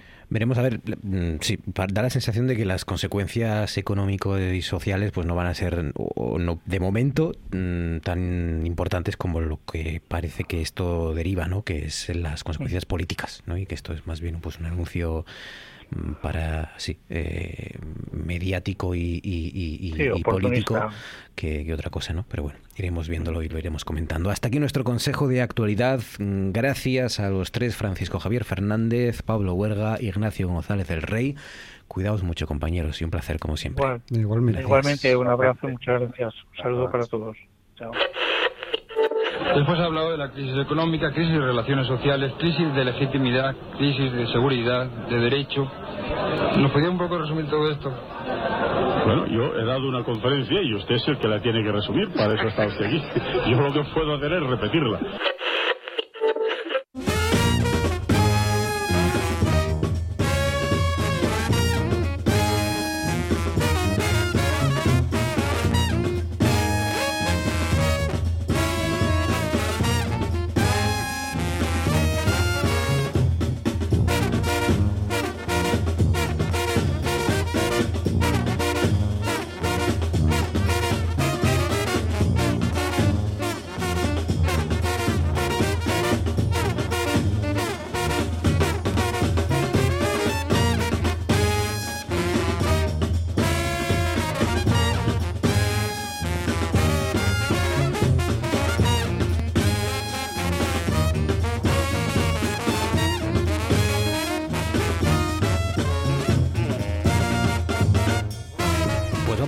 Vamos a repasar algunas de las lecturas que, poco a poco nos van quedando menos días para aprovechar en este verano, pero que si son días como estos, en los que pues no, no- uno no hace planes, porque normalmente se queda en casa porque está lloviendo, pues son días pues que uno puede aprovechar precisamente para eso, para coger buenos libros. Libros además vinculados esta semana muy de cerca con la actualidad. Y libros que nos sugiere, como siempre, nuestra escritora y periodista, la compañera Leticia Sánchez. Leticia, buenas noches. Hola, buenas noches, ¿qué tal? Dos lecturas de rabiosa actualidad esta semana. Eh, Eh, ¿sí, más no? bien a dos autores de Rabiosa Bueno, autores, sí, vale, Porque cierto. me he ido al pasado. Es verdad, sí, sí. Los autores están de rabiosa actualidad, las novelas no tanto, pero sí, sí. Eh, son dos autores. El primero de rabiosa actualidad porque es nuestro flamante premio Princesa de las Hombre, Letras, ¿no? Efectivamente, ya dentro de poco aquí, muchísimas ganas de verlo, muchísimas ganas de verlo. Mm. ¿Te ha gustado tanto como a mí entonces el premio Princesa Uh, este me ha año? encantado. Yo hacía hace tiempo ya que estaba clamando porque fuera princesa. Hace- Yo lo pedía, llevo como cuatro años pidiéndolo todos los años y este año ya no lo pedí. Por, bueno, y ya, bueno, cuando me enteré, bueno, di unas voces de felicidad tremendas. ¿Ves? Es que ya lo decía Monterroso, solo se cumple lo que no lo que no deseas. Es verdad, es verdad. Sí, sí. Y ha llegado como ocurre muchas veces cuando menos nos lo esperábamos, porque, bueno, yo la verdad es que el, el último libro no lo leí, el de yoga, hablamos de Manuel Carrer, por supuesto, De Manuel em, Carrer. eh, pero, pero dicen que es de- el menos ¿Cuánto bueno me queda, de los Fabián? últimos, ¿no? Y, y A ver, embargo, yo pues, ya lo habíamos ya lo había comentado contigo. A mí eh, hubo gente que le encantó. A mí yoga. mm. Hmm. A ver, no estoy diciendo que sea un mal libro. Probablemente no lo sea. Lo que pasa es que Carrer y, y- hizo algo distinto que no estábamos acostumbrados y que probablemente no nos interesaba o esperábamos otra cosa de él, ¿no? Quiero decir, esto es como, como si invitas a cenar a tu casa eh, al mejor pastelero de, de la ciudad. Y entonces viene y te trae un entrante y dice, bueno, nada, pues aquí traigo un entrante. Y dices, tu coño, el entrante está muy bueno, qué rica la tortilla, pero yo esperaba de ti que nos trajeras el postre, cojón. ¿Entiendes? Bueno, pues es una cosa, un poco lo que a mí me pasa con yoga de carrera. Bien, pero yo esperaba otra cosa. Sí, sí, porque Esperaba bueno, Carrer- eh, un Carrer más puro. Claro, digamos que la- esa impureza quizás venga porque en, en el último libro en yoga que habla un poco de, de su vida, de su Mm. salida de una depresión, de su experiencia también con una ruptura matrimonial o una ruptura de pareja, eh, t- se vio obligado en cierta manera a meter más ficción de lo que en él es habitual, ¿no? Sí, En- en- de, en- una de una forma legal, Claro, mujer, eh, se exacto, inves- investir un poco la realidad precisamente por lo que por lo que dices, ¿no? Que, que su mujer le denunció, ¿no? Y, y- y para que no pusiera y no contara su vida y entonces él tuvo que echarle más imaginación de la que nos tiene Ojo, acostumbrados. que yo, claro, literariamente, pues a mí eso me ha venido muy mal, pero yo humanamente entiendo a la mujer. Claro, Porque, eh, claro. claro, es que, por ejemplo, una novela rusa, una novela anterior de Carrera, donde habla de una de sus relaciones, eh, una, una relación con una mujer que se llama Sofía, y que él siempre aseguró que todo lo que hablaba es cierto, de hecho, bueno, Sofía existe, y cuenta bueno, una serie de cosas de su relación con Sofía, bueno, mm, no las voy a desvelar, que son absolutamente alucinantes y absolutamente íntimas. Entonces, bueno, le preguntaron, y Sofía, bueno, Sofía anda escondida por algún pueblo de Francia, sin, sin querer salir. Claro, tú piensas que revelan esa cantidad de datos sobre ti y Claro, esas cosas, eh, claro. pues tan íntimas y no siempre agradables. Entonces, No, no, sí. a ver, literariamente es muy Hmm. eh, maravilloso, pero claro, humanamente... pff, Sí, sí, nos- entonces, nos- bueno, yo, yo a la mujer la entiendo, Exacto. pero sí que es cierto que, que Carrer, eh, para mi gusto, eh, eh, este viraje hacia la ficción de su vida no no no me ha, no me ha llegado. no- nos ponemos en la piel de, de su expareja y por supuesto que lo entendemos, pero claro, como, como seguidores de- del carrer más puro, pues, pues sí que Claro, bueno, esta novela no es un poco lo que, lo que esperábamos, ¿no? Pero lo que sí eh, es lo que esperábamos y lo que es el, el carrer 100% es una de sus novelas más importantes seguramente. Eh, eh, yo fue la primera que leí de él, yo, fue a- yo. A, través de la que llegué al Manuel Carrer, que es El Adversario, ¿no? El Adversario. Yo también, yo eh, leí el adversario y claro, entonces ya lo- tuve que leérmelo todo después. Sí, sí. Y de hecho, cada vez que me preguntan por qué novela empiezo de carrera, pues yo siempre digo, mira, por el adversario. O sea, no empieces por la primera, que también la leí, me parece una novela preciosa, pero mm, luego tú empiezas por por el adversario, que además es muy corta y muy intensa. Y a mí, yo es que siempre digo la misma frase, es que la frase, la, la sangre se me quedó como horchata después de, de, de leer el adversario. A ver, vamos a poner un poco en situación a, a la gente de qué va el adversario. Pues cuenta la historia real de un hombre llamado Jean-Claude Roman, que aquí en España, bueno, pues no nos suena demasiado el nombre más que por el libro, pero fue un caso muy famoso en Francia. Y Jean-Claude Roman eh, durante muchos años tuvo una doble vida, es decir, él le decía a su familia que trabajaba, creo que era como médico en, en una organización, y era mentira, o sea, ni se acabó la carrera de medicina, ni trabajó jamás como médico, ni nada. Él eh, lograba el dinero, eh, bueno, pues dando, haciendo pufos a la gente, ¿no? Dando el timo. Bien, pero hay un momento, después de, creo que lleva esta vida durante 20 años, que ya es bastante alucinante, luego se ve, en que, en que bueno, pues se va a acabar destapando todo. Y Jean-Claude Roman, para evitar eh, dar la cara, digamos, ante su familia o pasar la vergüenza de, de ver qué tal, pues mata a su mujer, a sus hijos, a sus padres y a los perros. Eh, asesina a toda su familia con, bueno, pues como te digo, pues para no pasar la vergüenza de, tener que, que confesar todo. Entonces, eh, Carrer se mete, se mete a escribir esta historia eh, se mete a, a no, no digo a tratar de comprender, pero sí a acompañar a Jean-Claude Roman desde que todo empieza hasta que todo acaba y más allá. Y, eh, y la verdad es que, eh, como digo, mmm, bueno, eh, la historia en sí ya, que es una historia real, eh, es alucinante cómo logró durante 20 años este hombre, este tipejo que tú lo, lo veías ya como una persona mediocre, absurda, bueno, cómo logró eh, pues engañar a todo el mundo, yo te digo, con, con estafas y burros durante 20 años. Pero lo importante, como decía, más allá de esta historia que, que es aterradora, es la forma en que Carrer te lo cuenta, Sí. la forma en que Carrer te adentra en todo esto, ¿no? Que acabas atrapado allí con él, que acabas atrapado con Yaruc Román, que acabas atrapado pu- pues en su mente, eh, en él sudando debajo de las sábanas, en esa, en esa, digamos que es un viaje a los abismos de la mente, pero no solamente de la mente de, de Jean-Luc Roman, sino de todas las mentes ¿no? Es, es un viaje a, a- al oscuro de lo que puede habitar dentro, dentro de nosotros mismos, dentro de nuestro propio cerebro. Es una cosa, nadie sale indemne después de- del adversario,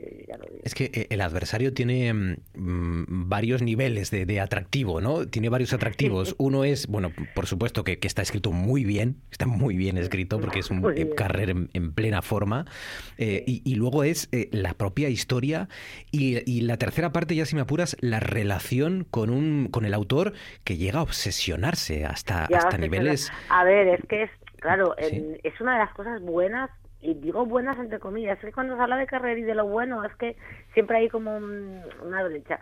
Pero un- una de las cosas maravillosas del libro y terrible es la obsesión con la que está escrito, porque es un libro que habla sobre la obsesión, y es que te acabas obsesión, o sea, el, el autor tiene una relación obsesiva con Jacques Román y tú acabas teniendo una relación obsesiva también con ellos, con el autor, con Román, con el libro, con, contigo mismo. O sea, te mete en ese... Es muy difícil lograr esto, ¿eh? Es muy difícil lograr meterse de esa manera, que, que el autor logre meterte de esa, de esa manera obsesiva dentro de un libro y el adversario lo logra. Mm, un hombre Por eso para eso, mí es sí, un sí. precioso. protagonista del, del seguramente del asesinato múltiple más mediático de los años 90 en Sí. Francia, mató a, su- a toda su familia, intentó quemarse vivo, fue rescatado, condenado a cadena perpetua, eh, llegó a cartearse con el propio Carrer y, fue a ver, sí. y luego salió de prisión, eh, se metió en una especie de abadía, creo recordar, y ahí yo le perdí la pista a este personaje. eh, es que era alucinante, lo alucinante es que Jean-Claude Román salió de prisión. O sea, un hombre que mató, acabo de decir que mató a toda su familia, no estamos, no estamos destripando nada, ¿eh? O sea, es que esto ya no, no aparece en el libro, lógicamente. Pero Jean-Claude Román mató a toda su familia y salió de prisión, creo que estuvo en prisión 20 años, 15, no, no lo sé. Sí, sí, Ya, y cuando él tuvo mucha ayuda en la cárcel de, de, la- de los monjes, iban religiosos a, roza- a rezar con él y tal y cual, y entonces, pues nada, cuando salió, pues se refugió en, en la iglesia y efectivamente yo tampoco he vuelto a saber nada. él. Bueno, es que estamos hablando con toda libertad, bueno, pr- primero porque es un caso real que está ahí en los Sí, periódicos sí, y que no, no desvelamos nada, pero es que luego además es que es lo de menos, quiero decir que eh, eh, No, no, es lo de no menos, pero, importa. pero está tan bien contado que da igual que ustedes sepan el final o que sepamos el final, porque hay que leerlo, los, con A lo que nos explica Le- Leticia, Claro. ¿no? La relación entre ambos personajes, entre el propio autor, eh, cómo lo va contando, l- la descripción de todos los, los personajes que le rodean, todo, todo, todo es. A ver, que Jean-Luc Romain acabó matando a su familia, te lo dicen en la primera página, ¿eh? O sea, pues... Eso es para- que es cuando explica Carrer, eh, yo cuando este tío, cuando Jean-Luc Romain mató a su familia, yo estaba, no sé, no recuerdo qué estaba haciendo, viendo la tele, o eh, ya empieza, en la primera página ya te mezclan las noticias de ellos, o sea que no destripamos nada, tranquilos. Pues Emanuel Caguer, porque es el premio Princesa que estará por aquí en unos meses, por Asturias, si Dios quiere. Y el otro autor también de Rabiosa Actualidad es Fernando Aramburu, que acaba de sacar novela, el, el de Patria, para entendernos, ¿no? Y el, de Patria. Bueno, pues el, el de Patria, eh, después de Patria, ha sacado varios libros eh, y, y ahora acaba de sacar una nueva novela, ¿no? Des- la Ahora mismo, eh, esta semana acaba de salir Los Vencejos, Los yo todavía no he podido leerlo, Yo tampoco. pero eh, pero lo haré y de alguna forma también quiero eh, hablar claro es que a Fernando Aramburu todo el mundo lo conoce de patria y lógicamente yo lo entiendo pero claro Fernando Aramburu tenía un, era un, tenía una gran carrera antes de patria que esto yo es que creo que hay mucha gente que que no lo sabe y era un autor, autor muy reconocido. A mí era un autor que siempre me encantó. De hecho eh, yo eh, yo a Patria, sea, yo, yo, yo, yo, yo fui, no voy a decir que fui de las primeras personas que leyó Patria, pero bueno, mm, muy, muy, muy de las primeras, porque yo estaba en la librería de Cervantes, no sé qué estaba haciendo, cualquier cosa, como siempre, o sea, mirando libros, y se me acercó Conchita Quirós, que cuánto la echamos de menos, ya no está, eh, y me dijo, oye, ¿a ti que te gusta tanto Fernando Aramburu? Mira, mira, mira, me acaba de llegar una nueva novela de él. Y yo ay, ¿qué es esto? Patria, y dice, mira, mira, me la sacó de la caja y me la dio. Y esa, ese mismo día me puse mala y tuve que estar una semana de gripe en casa y entonces aproveché para, para darme patria, o sea, el día, el mismo día en, en que salió y ya hay cosas, ya dejé yo por el, por las redes sociales diciendo, es, es de las pocas veces que estoy leyendo un libro que creo que sé que está destinado a convertirse en clásico, un clásico moderno, porque ya lo sabía, lo estaba leyendo y digo, yo, esto, esto, es muy Sí, grande. sí, sí, hay, hay Pero- muchos, hay muchos eh, resortes que hacen que una novela tenga éxito. eh, el tema, en el caso de Patria, por supuesto, pero Sí. otro es, como has dicho, que lo recomienden los libreros. Que haya muchas conchitas Quirós que por ahí que, que lo recomienden. Y, y eso también tuvo mucho que ver en el éxito de Patria, pero no es Patria el que vas a proponer.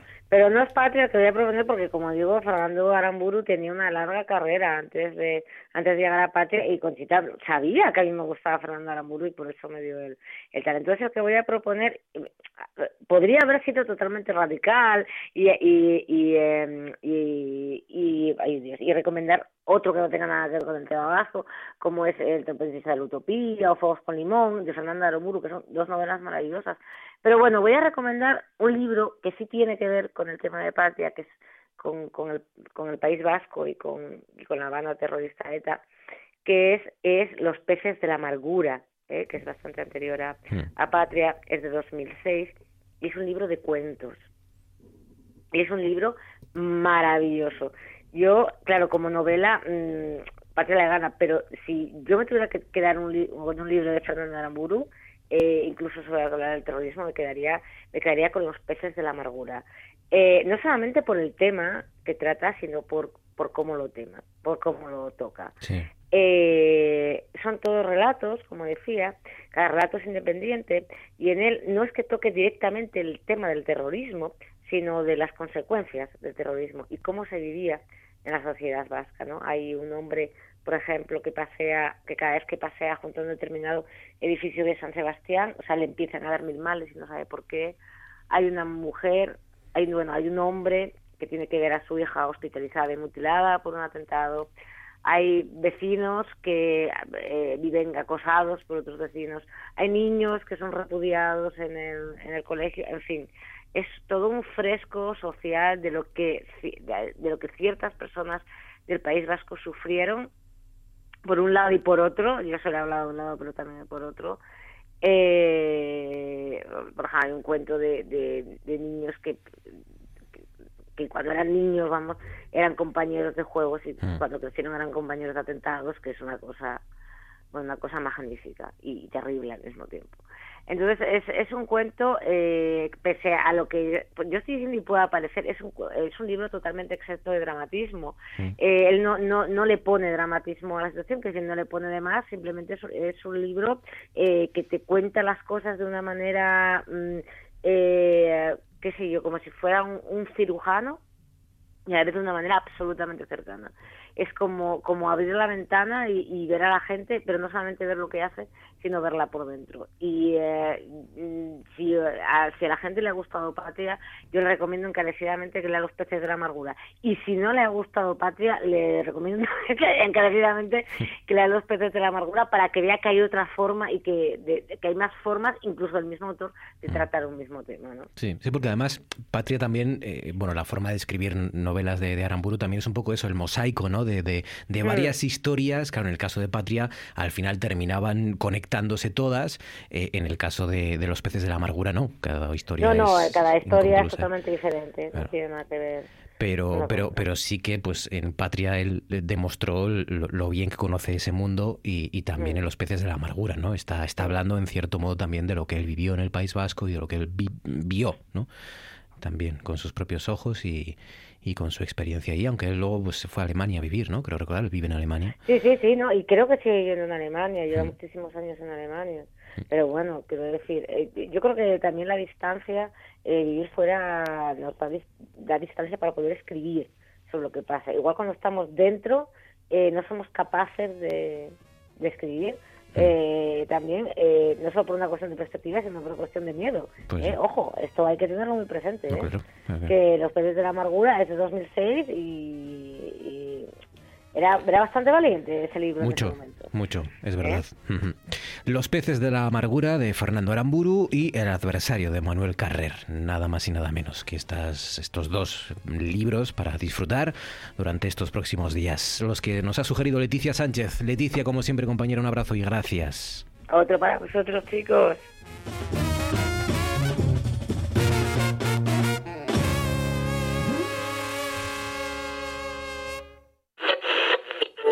Buenas noches, España.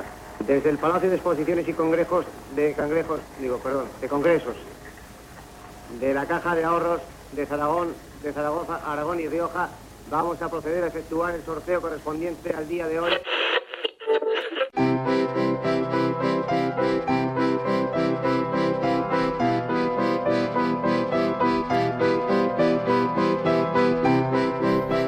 Seis para acabar noche tras noche y vamos a dedicarle estos minutos a visitar la consulta de nuestro psicólogo de cabecera, Daniel López. Daniel, buenas noches.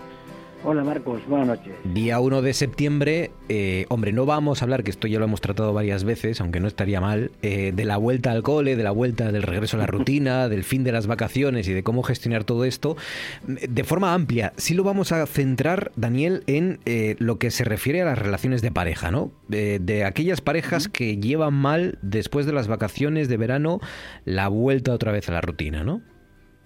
Sí, eh, la situación eh, se basa sobre todo en que hay cierto, entre comillas, hartazgo, ¿no? Yo detecto que las parejas, después de, vamos, a unas parejas, no vamos a generalizar, ¿vale? Pero sí es verdad que, mm, ¿qué ocurre? Somos animales de rutina, Marcos. Entonces, durante el resto del año tenemos una rutina establecida, la cual está centrada en el trabajo. El trabajo, digamos, que nos estructura nuestro día a día. De pronto, eh, llegamos a las vacaciones, y esa rutina desaparece. Ese trabajo que nos estructura desaparece. Entonces, eso supone estar más tiempo en contacto con nuestra pareja. Eso supone que estamos en contacto con nuestra pareja, nuestro entorno cambia, entramos en espacios, en momentos, en tiempos de nuestra pareja, y nuestra pareja entra en espacios, momentos y tiempos nuestros. Estamos más tiempo compartiendo cosas y surgen las fricciones. Hmm. Eh, ¿Qué ocurre? Pues que cuando llegamos a estas alturas, estadísticamente, pues curiosamente, se incrementa el número de separaciones y divorcios. ¿Por qué? Mm. Pues porque, mm, eso, llevamos 15 días, un mes en el cual conocemos un poco más a nuestra pareja, o estamos un poco más en contacto con nuestra pareja y hay situaciones y cosas que se pueden aguantar, soportar el resto del año, pero en este momento no. En verano estamos en una situación en la cual es mucho el tiempo que estamos con ellos y hay cosas que nos afectan mucho más. Claro, son momentos en los que además tenemos que gestionar muchas cuestiones. La vuelta no es fácil otra vez, dejar ese, esa vida idílica, ¿no? Que, que, nos, que nos engañamos de alguna manera, ¿no? Eh, durante esas dos, tres, cuatro semanas, vuelves a la rutina y, y al final lo acabas pagando con lo que tienes más cerca. Claro, y aparte es un choque con la realidad, como tú muy bien dices. ¿Qué ocurre? Que esa vuelta a la rutina, a pesar de todo, muchas veces es, digamos, lo que eh, hace una salida de la crisis, porque vuelvo a repetir, al tomar distancia, tomar espacio, estar menos tiempo en contacto, hay menos broncas, menos fricciones y la cosa se vuelve otra vez a sobrellevar. Hmm. Pero no olvidemos que es un dato que es demoledor. Septiembre es el mes de las separaciones y los divorcios. ¿Qué hacemos? ¿Hay alguna mm, clave? ¿Alguna...? Sí, eh, claro. ¿sí? ¿sí? claro. La clave principal es respetar nuestros tiempos nuestros espacios. Permitir que la otra persona tenga sus hobbies, sus, aficiones. Estar los dos de vacaciones no supone estar continuamente juntos. O sea, no supone que tenga que estar en mis aficiones, que venga mi pareja mis aficiones o al revés, ¿vale? Es muy importante tener luego cada uno su espacio, su tiempo, sus amigos, etcétera, ¿no? Pero quiero decir, no, mm, como dice, como decimos en Asturias, lo poco está bien, pero lo mucho aburre, ¿no? Pues esto es lo mismo, ¿no? Eh, todo es lo mismo, hay que aplicarlo a toda la vida. Todo en exceso negativo. Y a veces el excesivo contacto, cuando realmente no estamos acostumbrados al mismo, también es negativo. Pues eh, esa es la cifra, ¿eh? Y esos son los, los datos. Eh, estos son momentos complicados para las eh, parejas y después de lo que íbamos encima además y con este contexto de la pandemia, más todavía. Así que es el momento de, tener mucha paciencia y de manejar los tiempos, ¿no? no hace falta estar todo el día juntos, hombre. Efectivamente, Marcos. Respetar espacios y respetar tiempos. Es muy importante. Y luego, claro, por supuesto, esto es como mm, cuando estudiamos la AGB, cuando ponemos dos conjuntos que hay una intersección en el medio, ¿no? Esa intersección tiene que ser amplia, que es el tiempo de estar juntos. Pero luego cada, cada, cada, cada circulito tiene un espacio, que es la individualidad de cada uno, que hay que respetarla y mantenerla. Y eso enriquece la relación pues fundamental tener su espacio. Daniel López, cuídate amigo, un abrazo fuerte y hasta la semana que viene, que también hablaremos de, parejas y de segundas oportunidades. O sea que mucho Marcos. Un abrazo, gracias amigo. Gracias, gracias. Con la visita de nuestro psicólogo nosotros marchamos.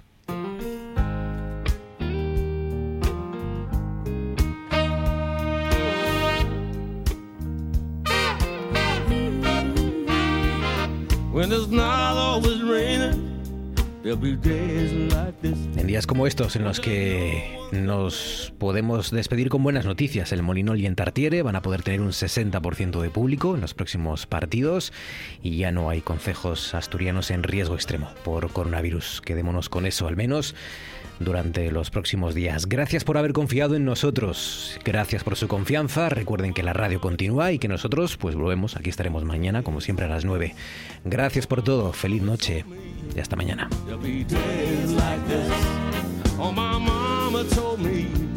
There'll be days